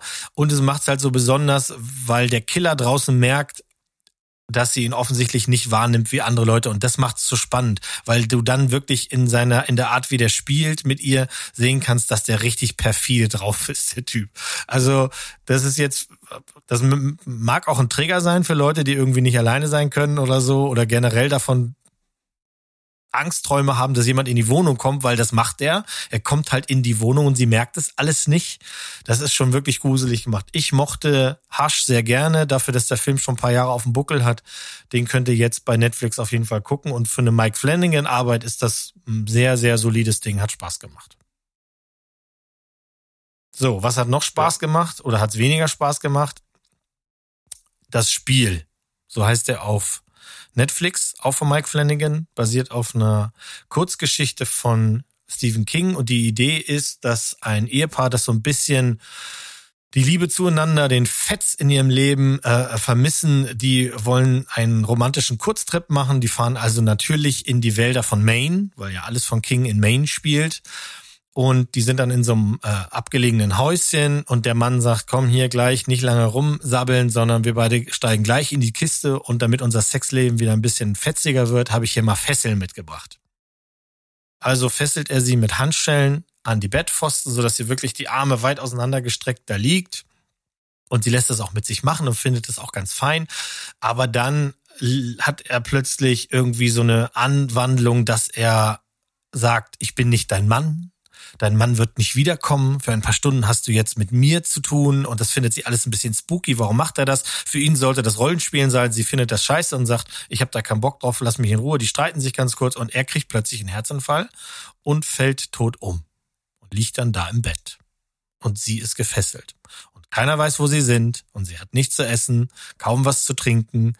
Und zu allem Übel findet dann auch noch ein Hund Eingang in dieses Haus. Also das alleine reicht schon, um sich vorzustellen, da ist eine Frau ans Bett gefesselt, die kommt nicht weg, niemand ist links, niemand ist rechts und dann kommt ein Hund und da unten liegt ein Toter. Ähm, weil das noch nicht reicht, ist ja schließlich eine Stephen King-Geschichte, kriegt sie, während sie da liegt, Halluzinationen. Und wir als Zuschauer wissen dann manchmal nicht, was ist echt und was ist nicht echt. Und es ist wirklich gut gemacht. Ich finde, der ganze Film macht das sehr clever und schön, dass die Frau da auf dem Bett liegt, dass sie, während sie halluziniert, wir nicht wissen, was ist denn jetzt was können wir jetzt, also an einer Szene zum Beispiel, wenn, wenn der Hund kommt rein und fängt an, an ihrem Mann zu kauen. Reißt halt so ein Stück raus. Und eine Sekunde danach, wie so ein Jumpscare oder Scare-Jump, äh, landet dann die Hand von dem Mann auf dem Bett. Und er steht auf. Und du denkst dir, hä, what? Ist das jetzt echt oder ist das nicht echt? Das ist ziemlich am Anfang und wir sehen sofort, ah, okay, alles klar. Während er durchs Zimmer geht, liegt er auf dem Boden. Das heißt, wir wissen, das ist eine Halluzination. Aber dieses Spiel wird die ganze Zeit weitergetrieben. Ähm, wir wollen also wissen, kann sie sich befreien? Und was macht der Hund? Wird es immer schlimmer? Wird es immer gruseliger? Also das hat mich die 100 Minuten wirklich gut beschäftigt. Am Anfang habe ich gedacht, wie sollen die nur auf 90 Minuten kommen, wenn die da nur am Bett gefesselt ist? Aber das machen die wirklich gut. Also auch das Spiel von 2017, eine Mike Flanagan-Verfilmung, kann ich wirklich empfehlen. Ich hatte danach Bock, die Geschichte zu lesen. Ähm, die macht auch Spaß, aber ich finde, wenn man jetzt mal, gerade bei Stephen King ist das ja wichtig, dass man sich mal anguckt, was schreibt der und wie wird das verfilmt. Das geht halt oft in die Büchs, das ist so. Und hier haben sie es halt eben hingebekommen, dass das ein wirklich guter, ich würde eher sagen Psychothriller. Manchmal steht da auch, dass es ein Horrorfilm ist, finde ich nicht, nur weil, ja, es gibt so zwei Gore-Szenen, die so ein bisschen blutig sind, aber das ist für mich kein Horrorfilm, sondern eher ein Psychothriller, vor allem nach hinten raus. Welchen Bock. von diesen beiden Filmen würdest du denn jetzt empfehlen? Wenn ich, ich möchte mich jetzt entscheiden, ich möchte einen von denen gucken. Welchen soll ich als erstes schauen? Ich, du stehst ja auf Metashit, du kannst das Spiel gut gucken. Sehr Weil da geht's weiter, wenn es schon zu Ende ist. Und das, das machen sie wirklich gut. Äh, Es gibt ganz viele, wenn du das vorher liest oder liest es besser nicht, es gibt ganz viele, die sind total unhappy mit dem Ende, was bei Mhm. King-Filmen ja oft so ist. Ne? Ähm, aber ich fand das gut. Ich weiß auch nicht genau. Also das hätte auch in eine Büchs gehen können, aber ich fand es wirklich gut. Ich hatte da Spaß mit. Guck also du weißt, du weißt, wie du mich motivieren Ich kannst. gerade sagen, jetzt ist Steven all in. Das klingt echt geil. Ich, also, ähm, den hau ich mir auch auf die Watchlist. Ich, der ist mir total durch den Radar gegangen. Also, vielen Ich habe Dank. das schon mal von einem guten Kumpel empfohlen bekommen und hatte den Trailer damals gesehen, fand das nicht uninteressant. Bin bloß bisher irgendwie nicht dazu gekommen, das mal zu schauen. Äh, absoluter Random Fact am Rande wegen Stephen King. Ich habe jetzt, wir hatten ja äh, jüngst diese tolle äh, So, zum Glück ist es kein Fun Fact. Nee, nee. Ist nur ein Random Fact. Wir hatten ja jüngst diese geile äh, Halloween Top 5 auf unserem Instagram-Kanal. Da könnt ihr noch mal gerne äh, da draußen auch mal nachschauen, was so unsere Lieblings Top 5 Horrorfilme sind. Und da spoil ich jetzt mal einen von Berg, der hat nämlich äh, Zimmer 1408 genannt. Und dann gab es eine ewig lange Diskussion in unserem ähm, bandinternen Chat, ähm, was das Ende angeht und Co. Und ich war dann ganz verwirrt. Und ich habe dann aber gesehen, den gibt es auf Prime. Ich weiß gar nicht, ob das in irgendeinem Channel drin war oder so. Ich habe ihn auf jeden Fall nachgeholt. Und anhand der Laufzeit muss es der Director's Cut gewesen sein, stand aber nicht da. Ähm, wir müssten uns danach der Sendung mal drüber unterhalten. Ich fand den aber, also ich fand den sehr gut. Deswegen nehme ich mal an, das war äh, Ähm, das war das Ende, was ihr mir auch empfohlen habt. Aber ist äh, ein, ein toller Film gewesen. Kan äh, kannte ich bisher auch noch nicht. Ein, äh, mit einer der besten Stephen King-Verfilmungen, die ich so äh, kenne. Also nicht schlecht. Nice. Danke für den Also, Tipp. Das war ja auch das, was, was Sandro dann gemeint hat, als, als er das so in, bei uns in den Chat geschmissen hat. Komm, sagt mal hier, oder seine fünf liebsten verstörenden Horror, irgendwas, Halloween-Filme. Und äh, wir haben dann unsere Listen so gedroppt und der so, was, den kenne ich nicht, den kenne ich auch nicht. Geil, so wollte ich das. Ja, genau. äh, The Hole in the Ground steht auch noch drauf. Ähm, ich bleib aber mal ganz beim Thema. Beim sogenannten Flaniverse habe ich heute erst gelernt, dass es das gibt, aber es ist auf jeden Fall ein geiles Verse. Äh, ich habe nämlich auch was mitgebracht von dem, ähm, äh, von dem lieben Mike, und zwar seine neueste Serie Midnight Club. Ähm, ja, da, das ist, die ist auch auf Netflix. Da geht's um äh, Ilonka, hieß, heißt sie, glaube ich, ist ein junges Mädchen, die ähm, ja, ist auf der Highschool und hat ganz, ist super intelligent, hat krasse Zukunftspläne und dann schwerer Schicksalsschlag, Schilddrüsenkrebs. Und äh, sie entscheidet sich dann aus Selbstrecherche für ein, ähm, ähm, ja, was ist denn das, so eine Art Hospiz, äh, wo mit ganz besonderen Methoden mit Kindern gearbeitet wird, die halt äh, ja quasi todbringende Krankheit haben. Das sogenannte Brightcliff Manor. Also es geht mal wieder um ein ähm, verspuktes Gebäude, kann man sagen. Und da ähm, trifft sie dann auf äh, eine Gruppe von vielen, auf, den, auf die anderen Insassen halt auch eine Gruppe von sterbenskranken äh, Teenagern sozusagen. Und die bilden, ähm, die haben da so einen geheimen Midnight Club. Das heißt, die treffen sich jeden Abend äh, zur Mitternacht und äh, in der Bibliothek, glaube ich, und erzählen sich Gruselgeschichten. Und hier ist es halt so, wir haben in jeder Folge ein äh, Film im Film. Das heißt, jeder der Teenager wird ähm, über sein, seine eigene Gruselgeschichte äh, charakterisiert. Das heißt, ähm, da spielen die dann auch meistens die Hauptrolle. Die anderen Kinder tauchen teilweise auch auf, teilweise nicht. Das ist sehr unterschiedlich, je nachdem, wie die Leute halt die Umgebung wahrnehmen und die in ihre Geschichten einbauen. Äh, was das angeht, also super, super kreativ. Hat mir sehr gut gefallen. Äh, Also, das ist le leider die Krux an der Serie. Diese Kurzgeschichten in der Haupthandlung sind spannender als die Haupthandlung an sich. Ähm, das Ganze basiert auf einem Buch. Äh, ich muss kurz nachschauen, von wem das war. Von Christopher Pike. Äh, Christopher Pike hat dieses Buch geschrieben und der hat auch viele von diesen Kurzgeschichten geschrieben, die in äh, ja quasi dann diese Filme in den Filmen, in der Serie dann darstellen. Und äh, Mike Flanagan hat hier im Gegensatz zu seinen äh, vorherigen Serien Spuk im Hill House und äh, eben auch Midnight, äh, ach Quatsch, Midnight Club nicht, Midnight Mass, ähm, hat er hier nicht alles inszeniert. Also es ist auch eine Co-Produktion, mit, beziehungsweise er ist auch nur Co-Creator mit Lea Fong oder so heißt sie. Und er hat auch nicht alle Folgen directed und geschrieben. Das merkt man. Äh, es ist nicht durchgehend so geil inszeniert, durchgehend so spannend, be beziehungsweise geil inszeniert schon, aber äh, die Spannung es fehlt halt einfach, ne? Wie gesagt. Und dadurch, dass es ja eine Buchadaption ist, geht halt auch nicht alles auf sein cleveres Drehbuch hier zurück. Daher ist es meiner Meinung nach ähm, ja, inszenatorisch, inhaltlich und vor allem auch wieder schauspielerisch gewohnt stark und trägt auch diese Flanagan-Handschrift, die wir ja alle lieben. Aber mir ist so die Story als Ganzes etwas zu generisch, wäre, glaube ich, das richtige Wort. Und auch die Horrorelemente sind sehr, sehr rar und nicht ganz so packend, wie das jetzt bei Spuk im Hill House zum Beispiel war. Äh, spricht auch teilweise eher eine jüngere Zielgruppe an, glaube ich, das Buch. Man kann sich das aber auch so einfach gut angucken. Die Monologe trotzdem teilweise wieder extrem stark und Gänsehaut und beschäftigen halt auch nachhaltig. Geht natürlich halt viel auch um äh, das Ende hier, könnt ihr euch vorstellen bei dem Thema. Und ähm, eine Schauspielerin möchte ich hervorheben, und zwar äh, Ruth Cott heißt die, kannte ich vorher nicht. Die spielt eine ähm, Insassin namens Enya. Und die äh, ist ähm, die hat ein amputiertes, amputiertes Bein und die ist TikTok-Star. Ich habe ich hab nach der ähm, Serie mal unbedingt recherchieren müssen, weil die mich schauspielerisch so umgehauen hat. Die ist TikTok-Star äh, und macht, nutzt diese Plattform tatsächlich mal für was Gutes und macht nämlich, ähm, äh, also sie macht auf das Bewusstsein für Behinderte, insbesondere halt eben Amputierte ähm, aufmerksam und ähm, zeigt halt ihr Leben mit Prothesen und dass es äh, auch eine Stärke sein kann und dass wir aufhören sollten, das halt ne, äh, so zu ähm, in Schubladen zu stecken und so.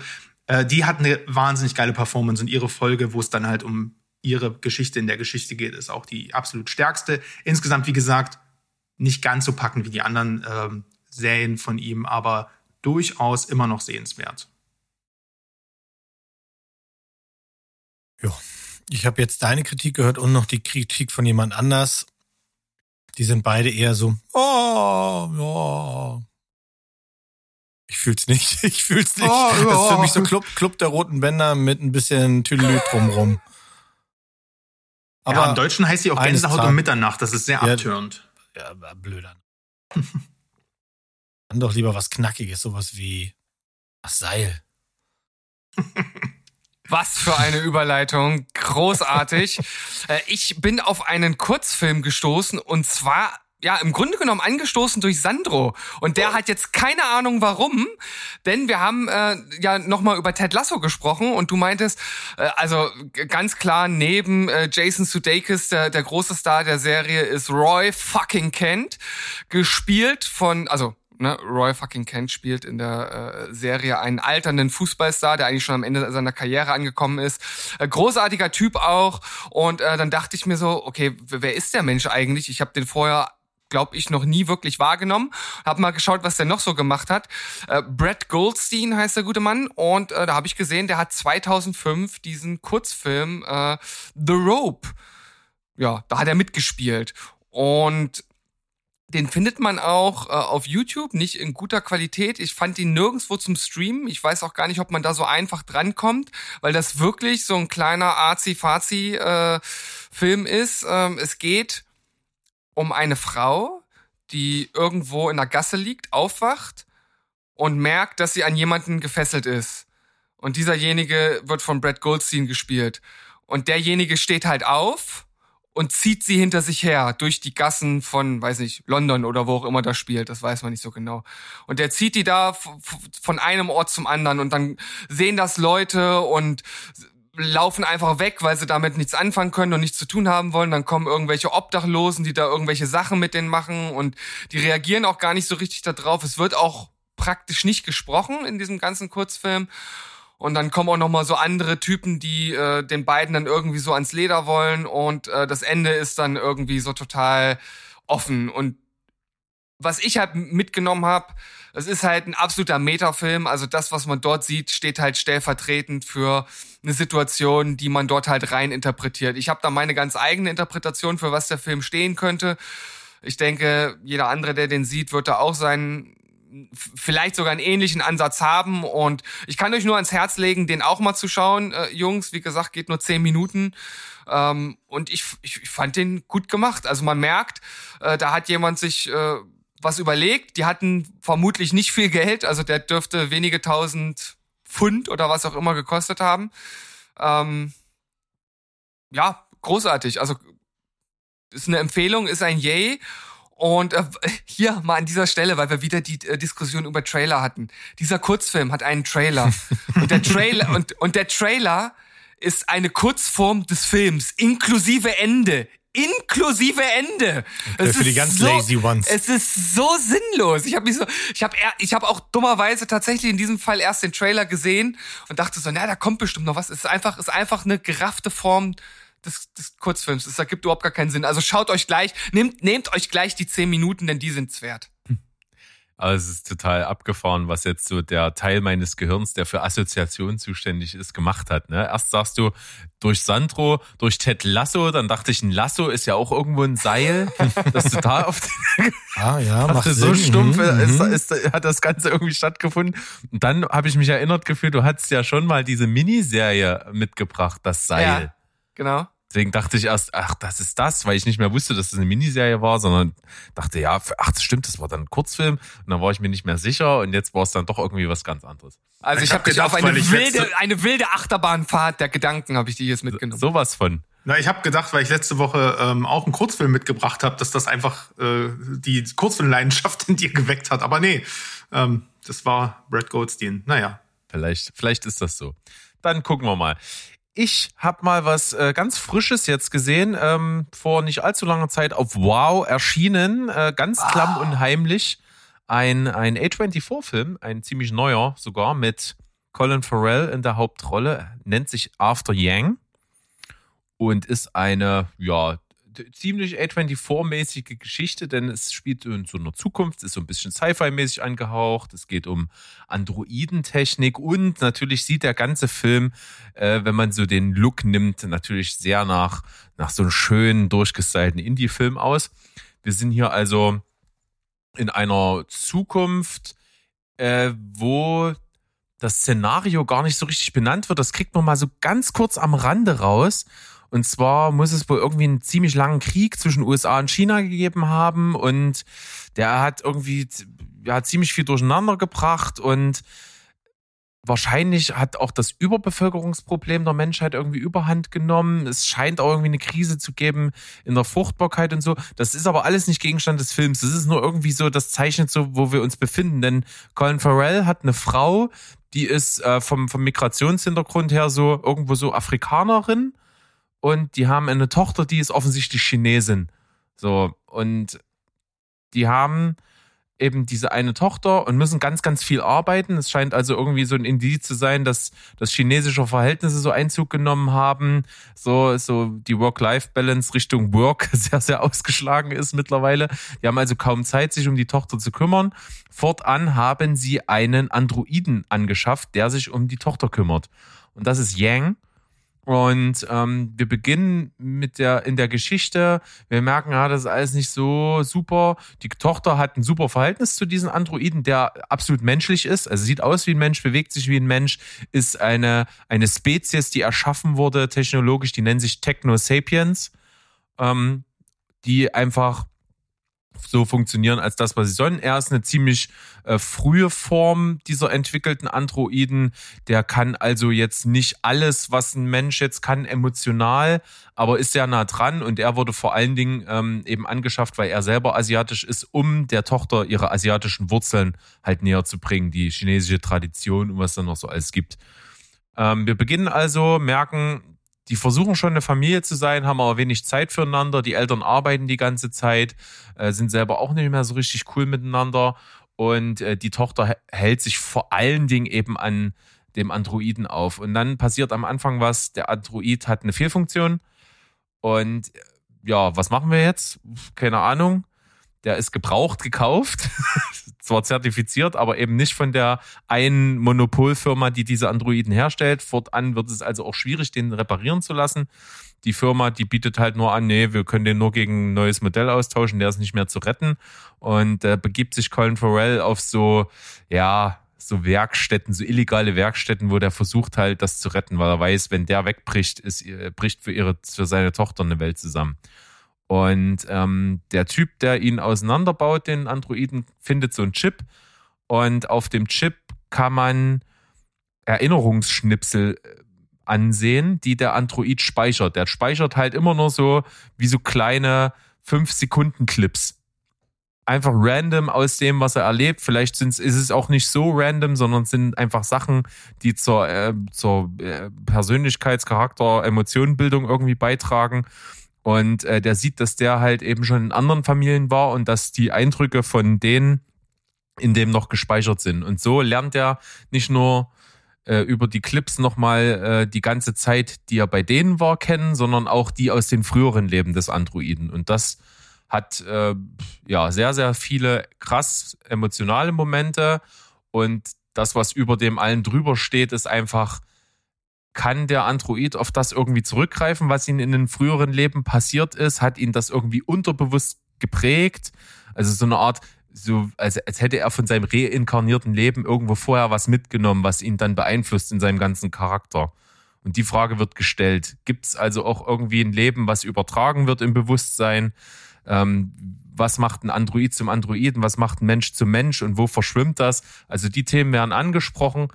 Das ist super interessant, das hat mir gut gefallen. Das Einzige, was man eben vorher einfach mal sagen muss, der Film ist super langsam erzählt. Also der ist ganz, ganz, ganz, ganz leise, ganz ruhig, ganz unaufgeregt, super unspektakulär. Das muss man mögen. Also meine Frau fand es schon ziemlich langweilig, auch wenn sie es qualitativ echt gut fand, was es auch ist. Aber man, man, man darf halt nicht viel erwarten. Also es ist wirklich super ruhig, super langsam und äh, lässt einen am Ende auch leicht unbefriedigt zurück, weil es halt einfach aus diesem Leben so rauszoomt und dann ist vorbei.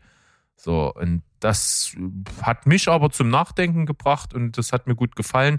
Das Schauspiel ist gut, wenn auch sehr subtil.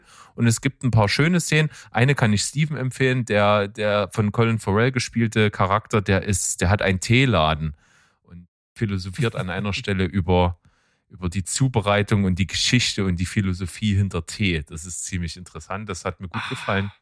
Verdammt, bis zu diesem Ähm. Zeitpunkt dachte ich noch, den Film kann ich äh, neben mir lassen, aber jetzt bin ich drin. Jetzt bin ich drin. Ja, Schau mal, ob also es bei YouTube After, die Szene gibt. After Yang, 8 von 10, ich mochte das.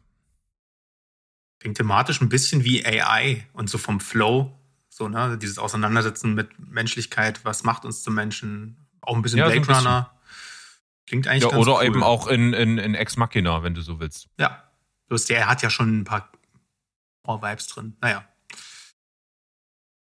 Ja, Horror-Vibes. Das ist nicht ganz das Richtige, aber so ein bisschen hat es bei mir ausgelöst. Äh, Ich, ich werde es kurz machen, weil mir geht's jetzt hier eher um eine Dis einen Diskussionsanstoß als um eine Review. Ihr habt bestimmt schon von der sehr, sehr ähm, ja, mit Lob übergossenen Serie gehört, äh, The Bear äh, ich sag mal so, seines Zeichens Stu hat der 8,5 Punkte gegeben. Also, boah, schon scheint ein Brett zu sein, habe ich jedenfalls gedacht.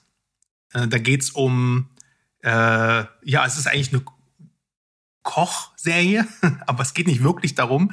Also es geht um ähm, einen Koch, der Sternekoch ist, ein Sternegastronom und nach dem Tod seines Bruders kommt er zurück, ähm, ich glaube nach Chicago und übernimmt sein Beef Burger irgendwas Laden oder Sandwiches machen die, glaube ich, da. Und das Problem an dieser Serie ist dieses Militante. Ähm, ähm, die, die, in dieser Küche herrscht nur Chaos. Die Leute schreien sich an, beleidigen sich, machen sich runter. Es ist, ist pure Hektik. Du gehst so, wirklich, ma- man macht sich das an, so, ey, die soll gut sein, die Serie, selbst rein, bist du irgendwie fertig vom Tag und danach gehst du weinend ins Bett. Äh, du wirst so gedrillt, das ist wie ein Bootcamp, diese Serie. Und es, das Ding ist, das macht die ja gut, weil die will Stress erzeugen. Aber mir hat das überhaupt nicht gefallen. Es ging mir so auf den Sack, da sind ein paar Figuren drin, den hätte ich so in die Fresse gehauen am liebsten. Sorry, dass ich das sage. Äh, ich kann, ich konnte diese Serie einfach nicht genießen. Die hat mich so unter Stress gesetzt. Ich war wütend, als ich diese Serie gesehen habe. Und klar, die ist inszenatorisch geil gemacht. One-Shot-Sequenzen durch die Küche. Du fühlst die Enge, du fühlst die Atmosphäre. Schauspielerisch ist es geil. Ich kannte den Typen noch nicht, aber Steven, du wirst jetzt wahrscheinlich hellhörig. Jeremy Allen White aus Shameless spielt hier die Hauptrolle. Oh, ich, ich kenne die äh, einzelnen Schauspieler von den Namen nicht. Da müsst ihr jetzt erstmal nachgucken, wen der gespielt hat. Wie heißt der Jeremy? Jeremy Allen White. Ist egal, auf jeden Fall war der bei Shameless und ähm, ich, der hat eine geile Performance abgelie abgeliefert. Äh, John Bernthal in einer kleinen Nebenrolle und so macht Spaß. Also die Figuren zu sehen, wie sie acten, macht Spaß, aber die Serie macht keinen Spaß. Ich kannte, konnte der nur fünf Punkte geben. Ich fand sie unerträglich, obwohl ich sie Das ist eigentlich wie wenn du- lieben wie- wollte. Aber naja. Ja, das ist wie wenn du zum Runterkommen einfach mal einen schwarzen Diamant guckst. Das Ja, einfach nicht, ne? perfekt. Genau, dieser Vergleich hat mir gefehlt. Das ist wie der Mhm. schwarze Diamant gewesen, bloß ohne diesen, diesen, dieses, diese geile Story. Also die Story hier ist ex nicht existent. Ne? Die müssen halt aus der Krise raus und diese, diese, diese Küche halt wieder, die müssen halt die, den Betrieb retten. Mehr geht's nicht. Aber wie gesagt, boah, mal gucken. Also schaut die trotzdem mal an, schaut mal bitte rein. Ich will mal wissen, wie ihr das empfindet. Das ist wirklich wahrscheinlich super individuell und ähm, wie gesagt, rein inszenatorisch ist das schon geil gemacht. Also ich gucke die auf jeden Fall. Ich habe ja tatsächlich mal das gelernt, also Restaurantfachmann. Ich habe in Restaurants gearbeitet, unter anderem auch in einem Sterne-Restaurant in Hamburg. Und ich kann aus Erfahrung sagen, wir schreien uns da alle immer an, nonstop. Und hasst, jeder hasst sich am Arbeitstag und abends ist das dann weg, wenn man zusammen trinken geht. Ähm, wenn ich eins da gelernt habe, ist tatsächlich das Trinken, was viele nicht wissen. Man, man lächelt ja immer über Kellner und so, dass äh, die einen wahnsinnig hohen Anteil an äh, Drogenabhängigen haben. Tatsächlich, weil dieser Job wahnsinnig stressig ist, wenn du es zu was bringen willst. Ich habe das dann irgendwann auch gelassen. Das äh, ging mir dann zu weit. Und ähm, ich wollte die unbedingt sehen, aber ich habe halt eben genau das, was du gerade gesagt hast, und das ist ein ganz wichtiger Satz. Die Serie will dich stressen auf einem so hohen Niveau, und das habe ich bisher in jeder äh, Kritik tatsächlich gelesen, dass wenn man sowieso schon so eine Grundnervosität hat, dann soll man das im Moment lieber lassen, weil das kann das ganz furchtbar triggern. Und ja, der schwarze Diamant und The Bear die sind immer noch auf der Liste der Sachen, die da mal irgendwann geguckt werden. Vielleicht an einem lauschigen Sommerabend, aber ganz bestimmt nicht, wenn es hier um 16.30 Uhr schon dunkel ist, wie Kacke. Nee. Ja, dann äh, übernehme ich, ich mal jetzt wieder das äh, Ruder hier, ähm, um das mal ab äh, oder nochmal aufzugreifen. Äh, Jeremy Allen White hat Philip Lip Gallagher gespielt und ist großartig in der Serie. Also ich kann das äh, sehr gut nachvollziehen, dass er dich jetzt auch äh, in der anderen Serie äh, sehr überzeugt hat. Ich war ja letztens im Urlaub und da habe ich euch Dudes mal angeschrieben und gesagt, so, jeder schlägt jetzt hier mal äh, einen Film vor. Äh, ich habe Netflix zur Verfügung und dann wählen wir aus den drei vorgeschlagenen Filmen aus und den gucken wir dann. Äh, ich glaube, was was hatte ich jetzt? Ich hatte auch Ostatnia Vichacha, glaube ich, auf der Liste. Dann die Kreidelinie und weiß jemand noch, was der, was der letzte war? Ich glaube Rudelbums im Fahrstuhl. Ja, der hier genau, mit der. Mila Kunis. Den Ah ja, hatte ich dir noch ähm, empfohlen. Äh, Ich, Ich bin, bin so glücklich. glücklich. Ich bin so Oder glücklich, so. genau. Wir haben uns dann für die Kreidelinie entschieden, ein spanischer Thriller. Äh, da geht es um ein Pärchen, das nachts auf der Fahrt nach Hause ein Kind mitten auf der Straße ja lang gehen sieht, völlig verstört, ähm, sammeln das Kind ein und bringen es dann äh, ins Krankenhaus. Dann äh, kommen natürlich auch die Behörden ins Spiel. Keiner weiß, wo das Kind herkommt. Das Kind redet nicht. Es verhält sich komisch und das Pärchen ist halt dadurch so ein bisschen ähm, ja an dem Kind dann hängen geblieben, weil sie selbst einen unerfüllten Kinderwunsch haben. Und sie kommen dann immer wieder dorthin und versuchen Kontakt mit dem Kind aufzunehmen und irgendwann entsteht so eine so eine Art Verbindung zwischen der zwischen der Frau und dem Kind. Und äh, die kriegen das dann so hin, dass sie es halt mit nach Hause nehmen dürfen, in der Hoffnung, dass es sich dort weiter öffnet und dass sie mehr Informationen herausbekommen, wo das Kind herbekommt. Jetzt kommt der der der große äh, Twist oder der der Hauptplot, äh, warum der Film auch die Kreidelinie heißt. Das Kind hat so eine Art äh, Störung. Es kann sich nur innerhalb eines eines bestimmten Raumes bewegen und der wird mit Kreide abgemalt. Das heißt, ähm, sie kann sich selbst auch einen Weg malen, also muss dann halt immer die, die eine Linie wegmachen und dann äh, das Quadrat, was sie hat, irgendwie erweitern und dann kann sie da halt lang gehen. Sie kann aber nicht über diesen, äh, über die Kreide halt hinausgehen. Und man merkt halt schnell, das Kind ist irgendwas zwischen aggressiv und verstört und scheint halt irgendein dunkles Geheimnis in sich zu tragen. Und das versucht vor allem die Mutter dann halt rauszukriegen und fängt dann an zu recherchieren. Und bis dahin ist der Film auch wirklich gut, aber dann wird's echt konfus. Also ich konnte nicht dem folgen, was sie dann gemacht hat. Sie findet dann irgendwelche Polizeiakten und dann fährt sie zu irgendeiner Ärztin und die erzählt irgendwas. Ich habe überhaupt nicht verstanden, wie das alles zusammenhängt. Und am Ende gibt's dann halt so, so eine Art Twist, wo, wo das Kind halt herkommt und was dem halt irgendwie zugestoßen ist. Und ähm, ja, das war dann irgendwie ga- ga- ganz okay der, der Twist irgendwie an sich hat mich dann auch so von der Atmosphäre und, und, und von der Art, also nicht unbedingt von dem Inszenatorischen, aber so von, von der Atmosphäre hat mich das so ein bisschen an Prisoners erinnert. Ähm, Oh. Also von daher ist, ist es schon nicht schlecht gemacht, aber es ist halt ein bisschen konfus. Und das Ende fand ich unspektakulär. Und deshalb ist es halt letzten Endes einfach nur ein schon sehr solide gemachter, gut geschauspielerter äh, Thriller. Das kleine äh, Mädel ist äh, äh, äh, keine neue ähm, Zengel, wie heißt sie? Helena Zengel ist sie nicht, aber sie macht solide.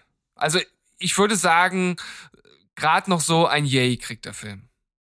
Also da hat sich das Ende, hat's dir dann so ein bisschen versaut. Bis dahin warst du fein, aber das Ende ist dann so ein bisschen so, ah. Ja, also äh, das kommt drauf an, auf was für Enden man steht. Ich finde das Ende halt einfach, ja, halt safe, ein bisschen langweilig. Hm, hm. Das, es beruht aber auch auf einer wahren Begebenheit. Und äh, vielleicht liegt es daran, dass das Ende so ist. Ich habe da jetzt ehrlich gesagt nicht so wirklich nachgeschaut, weil mich sowas. Ja, wenn du nicht mal Bock hattest, danach zu recherchieren, dann ist das schon mal kein gutes Zeichen. Ja, aber mich, mich interessieren halt auch oft diese, die, die, die, die wahren Fälle dazu recht wenig. Ich bin halt überhaupt kein True Crime äh, äh, Fan. Und selbst wenn das jetzt gut gemacht ist in der Serie, fixt mich das selten an, den wahren Fall irgendwie nochmal nachzurecherchieren, weil wie gesagt, ist halt nicht so mein Ding. Aber der Film an sich, für sich genommen als Thriller, ist gut. Ja, okay. Na, dann habe ich dir nicht ganz viel Kacke äh, empfohlen. Da bin ich ja ganz beruhigt. Ähm, ich habe aber auch noch was Schönes mitgebracht und zwar eine absolute Wundertüte. Und ähm, ja, das ist eine Anthology-Serie von unserem Lieblings äh, weirden Re- Regisseur aus dem Horror-Mystery-Creature-Bereich, den es wohl gerade gibt. Guillermo del Toros Cabinet of Curiosities. Boah, ist das kompliziert, was für ein Zungenbrecher. Das ist äh, im perfekten X-Factor-Style präsentiert uns der Typ hier ähm, handverlesene ähm, ich würde sagen Kurzfilme, aber eigentlich sind es keine Kurzfilme, es sind so mittellange Filme, die gehen alle so roundabout eine Stunde. Ähm, und mit Handverlesen meine ich, das sind jetzt hier nicht irgendwelche Geschichten von irgendwelchen Netflix-Regisseuren, sondern das sind hier wirklich klasse Leute, die hier am Start sind.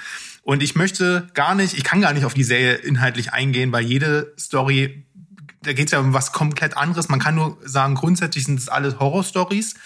Die sind auch grafisch krasser, als ich am Anfang dachte. Also ein paar haben nur einen leichten Gruselflair und manche haben richtig krassen Anatomic Body Horror. Manche sind ab total schlimm, äh, gehen richtig, sind richtig Mindfuck und gehen dir ins Hirn. Äh, aber um mal kurz aufzuzählen, wir haben hier David Pryor dabei.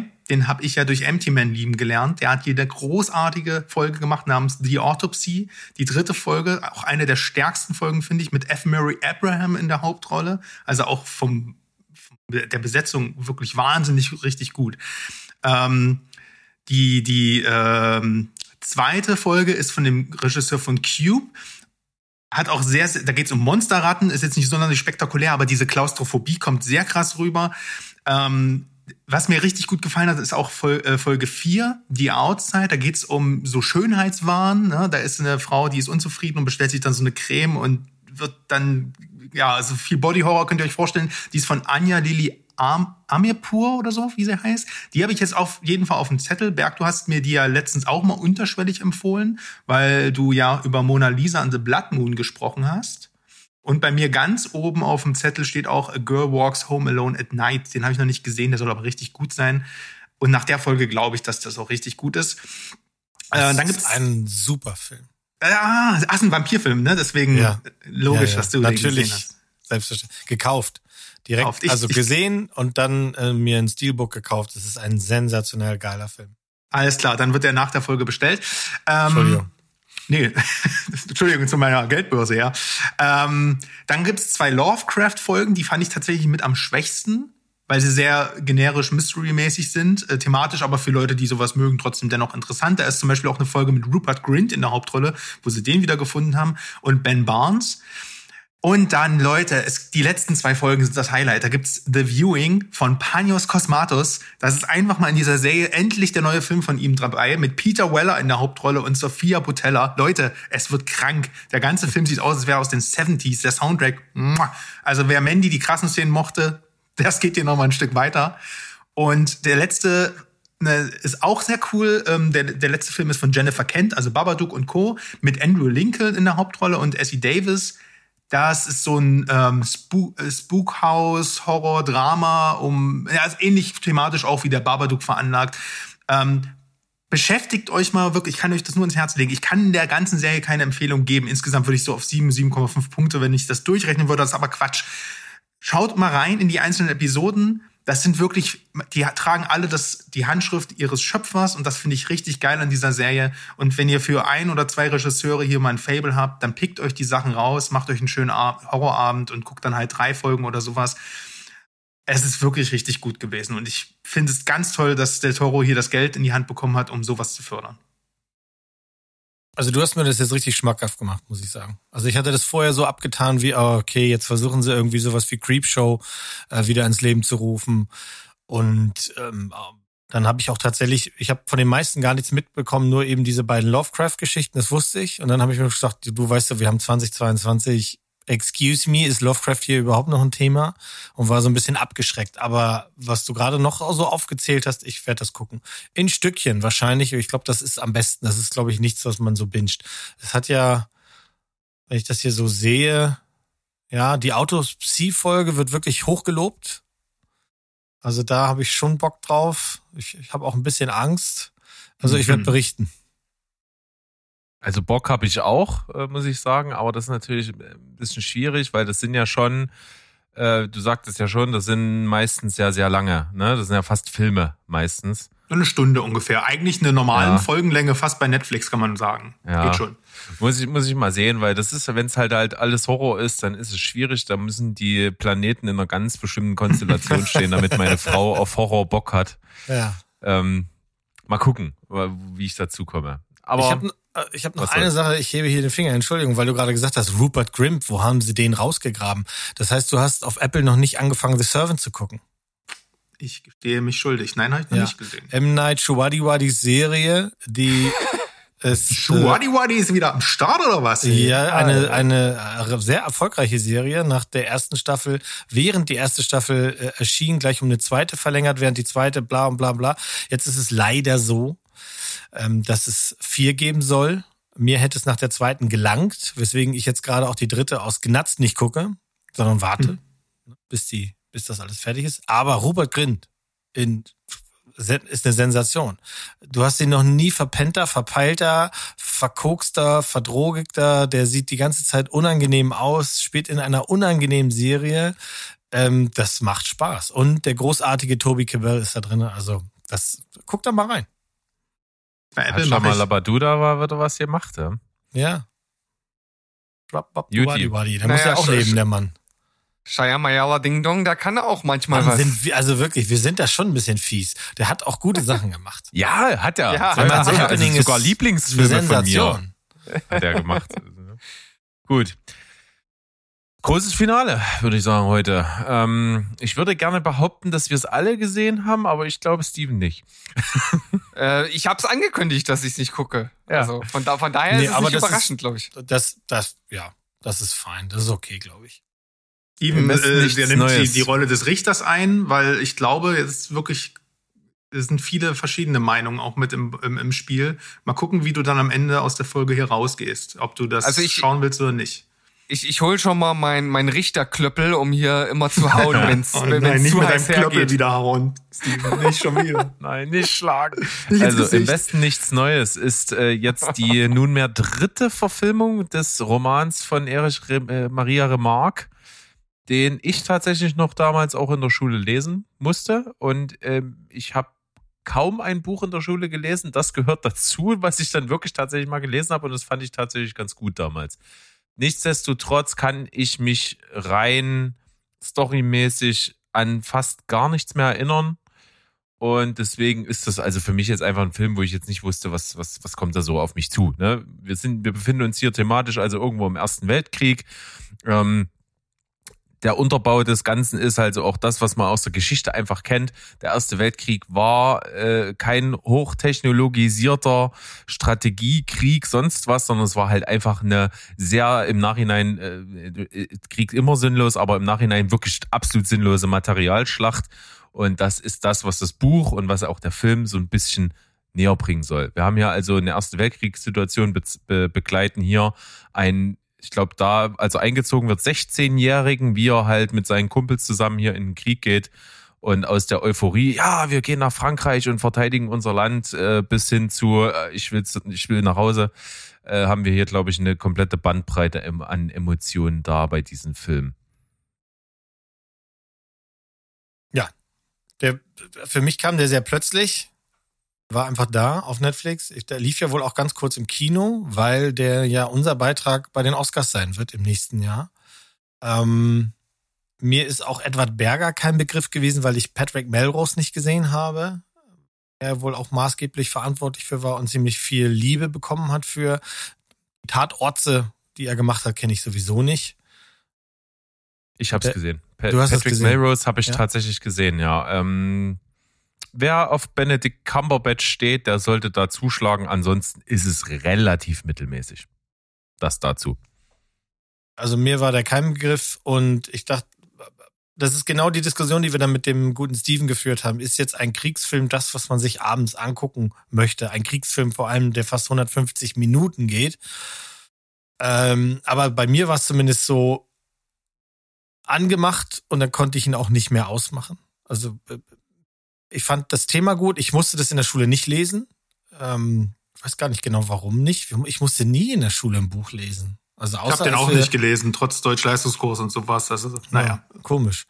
Ähm, äh, es ist die erste deutsche Verfilmung. Es gibt tatsächlich drei, mit der sind es jetzt drei und schon die erste 1930, also ein Jahr nach Erscheinen des Originalromans, gilt ja als einer der äh, besten Antikriegsfilme, ähm, die je gemacht wurden.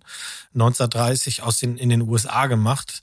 Also während die die Deutschen immer noch das Buch gelesen haben, beziehungsweise die Nazis das Buch so gehasst haben, dass sie es bei den Bücherverbrennungen auch äh, aktiv äh, verboten haben und verbrannt haben, ähm, haben die Amis das, das schon gefeiert und den richtig wichtigen Kern in diesem, in diesem Antikriegsfilm eben gesehen.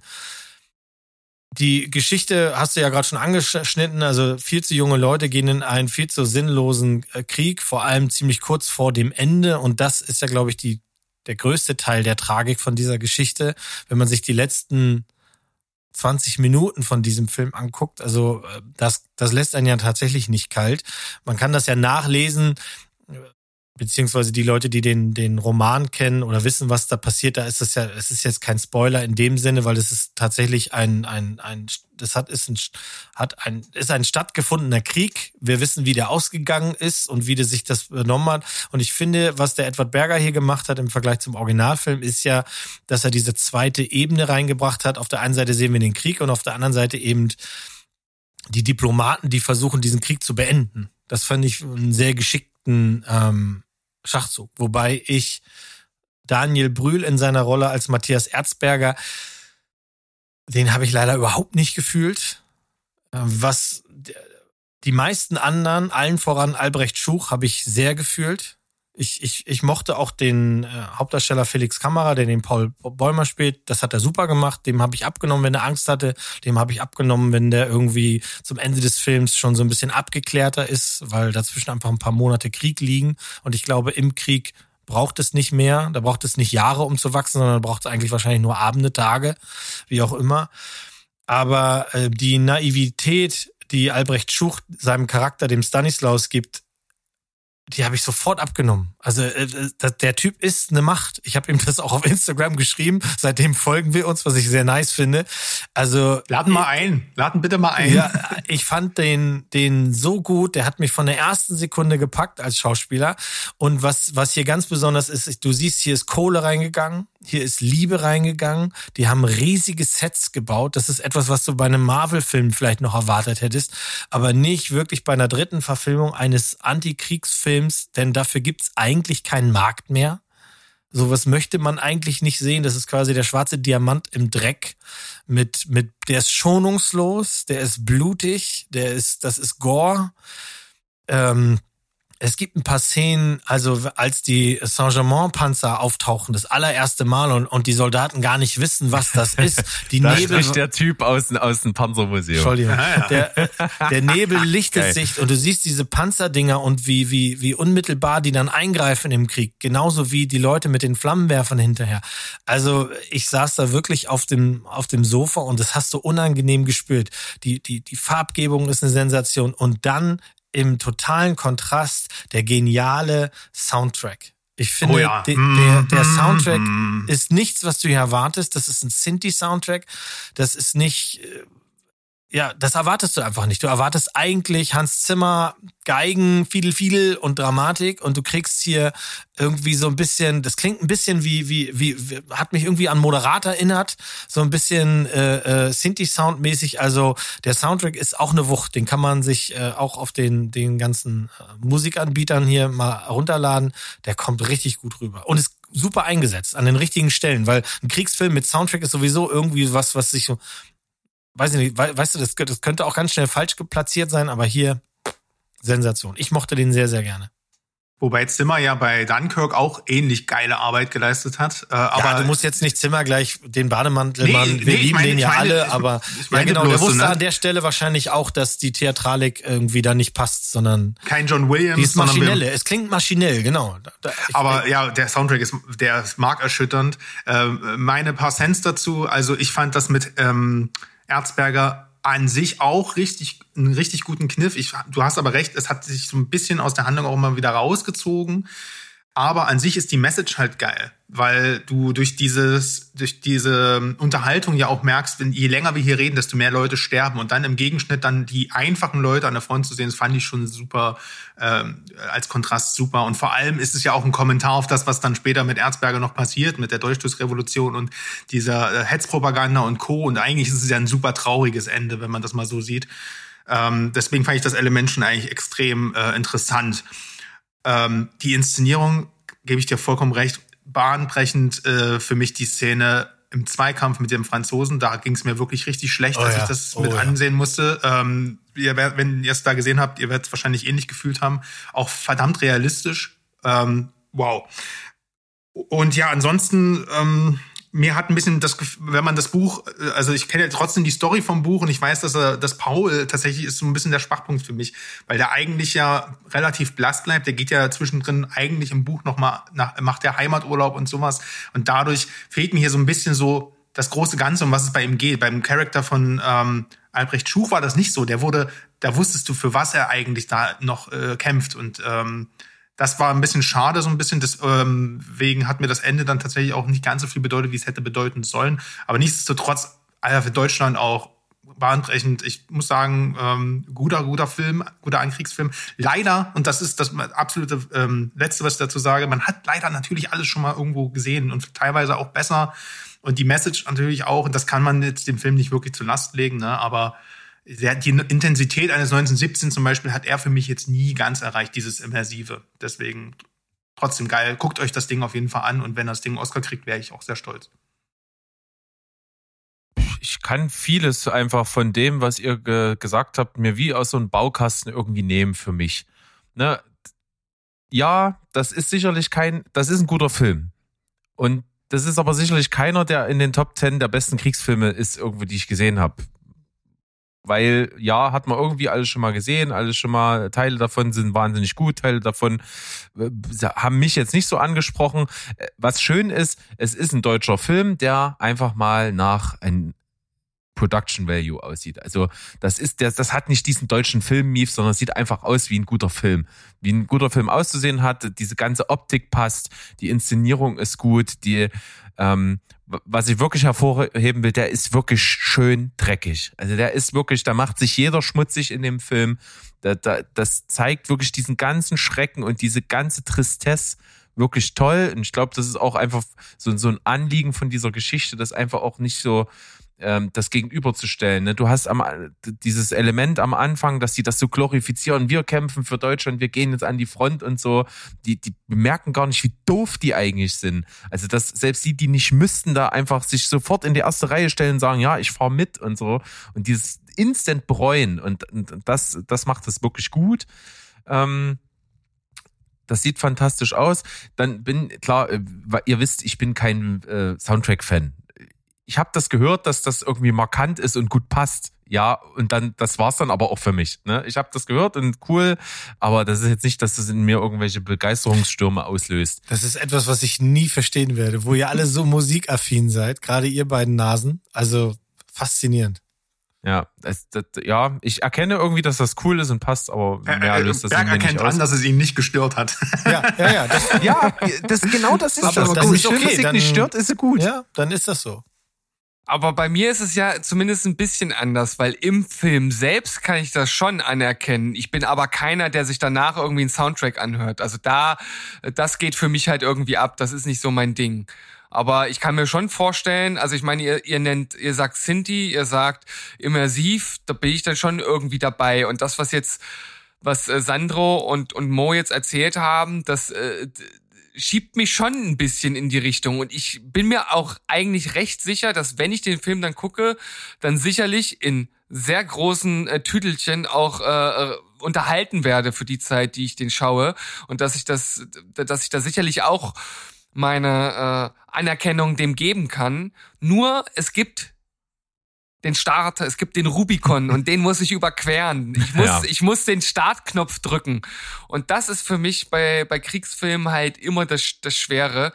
Ähm, ich kann mich dran erinnern, Berg und ich, äh, wir waren mal äh, äh, in der Sneak vor einigen äh, Jahren, wo wir dann Herz aus Stahl gesehen haben. Ne? Den hätte ich mir nie angeschaut.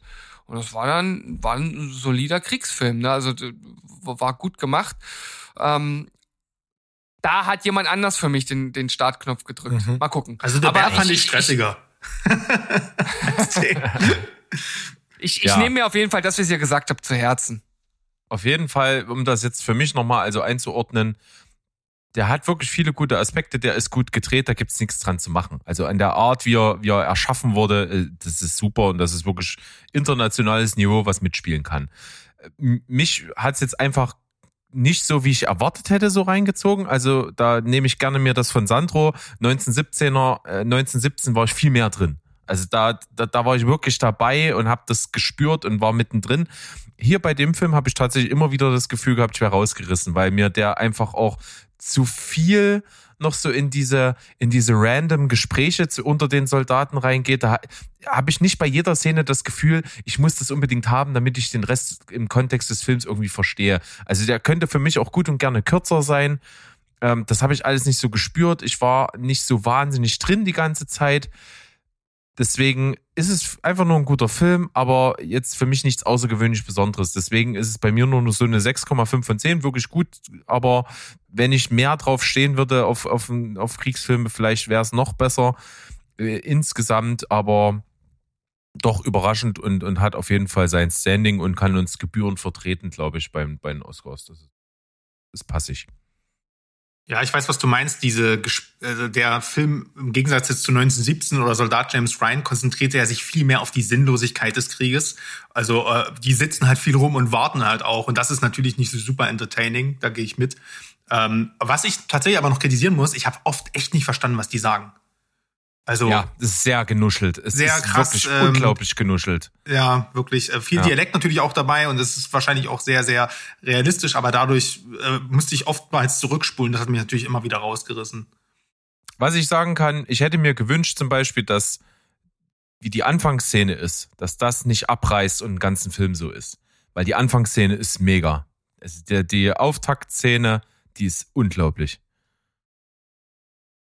Also ich glaube, das Beste, was so ein Antikriegsfilm äh, 2022 machen kann, ist, dass du drüber redest.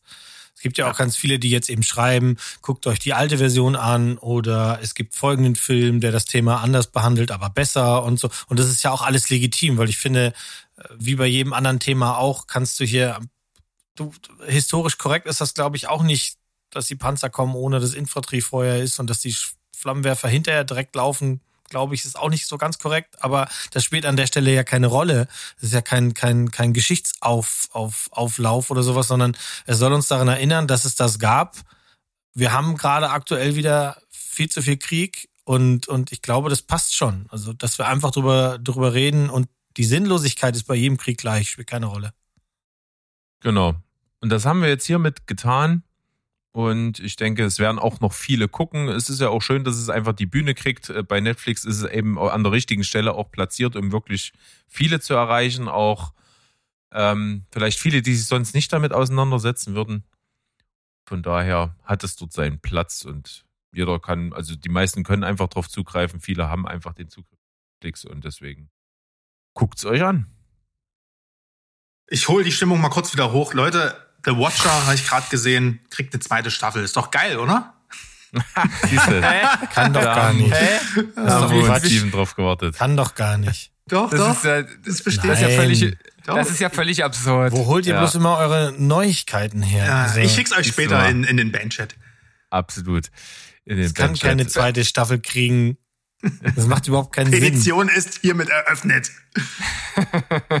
Also ich würde sagen, mit dieser bahnbrechenden News können wir die Folge beenden. Und heute möchte ich mal starten. Wir gucken mal, ob wir es hinbekommen mit unserer Abschlussfloskel. Wir haben uns nicht abgesprochen und verabschieden uns bis nächste Woche mit Tschüss. Ciao und. Goodbye. bleibt. Spoilerfrei.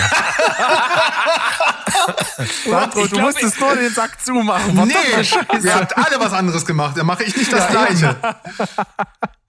Tschüss. Ah, Ah, ich, ich habe euch erfolgreich verwirrt. Ja. Mission accomplished. Chapeau.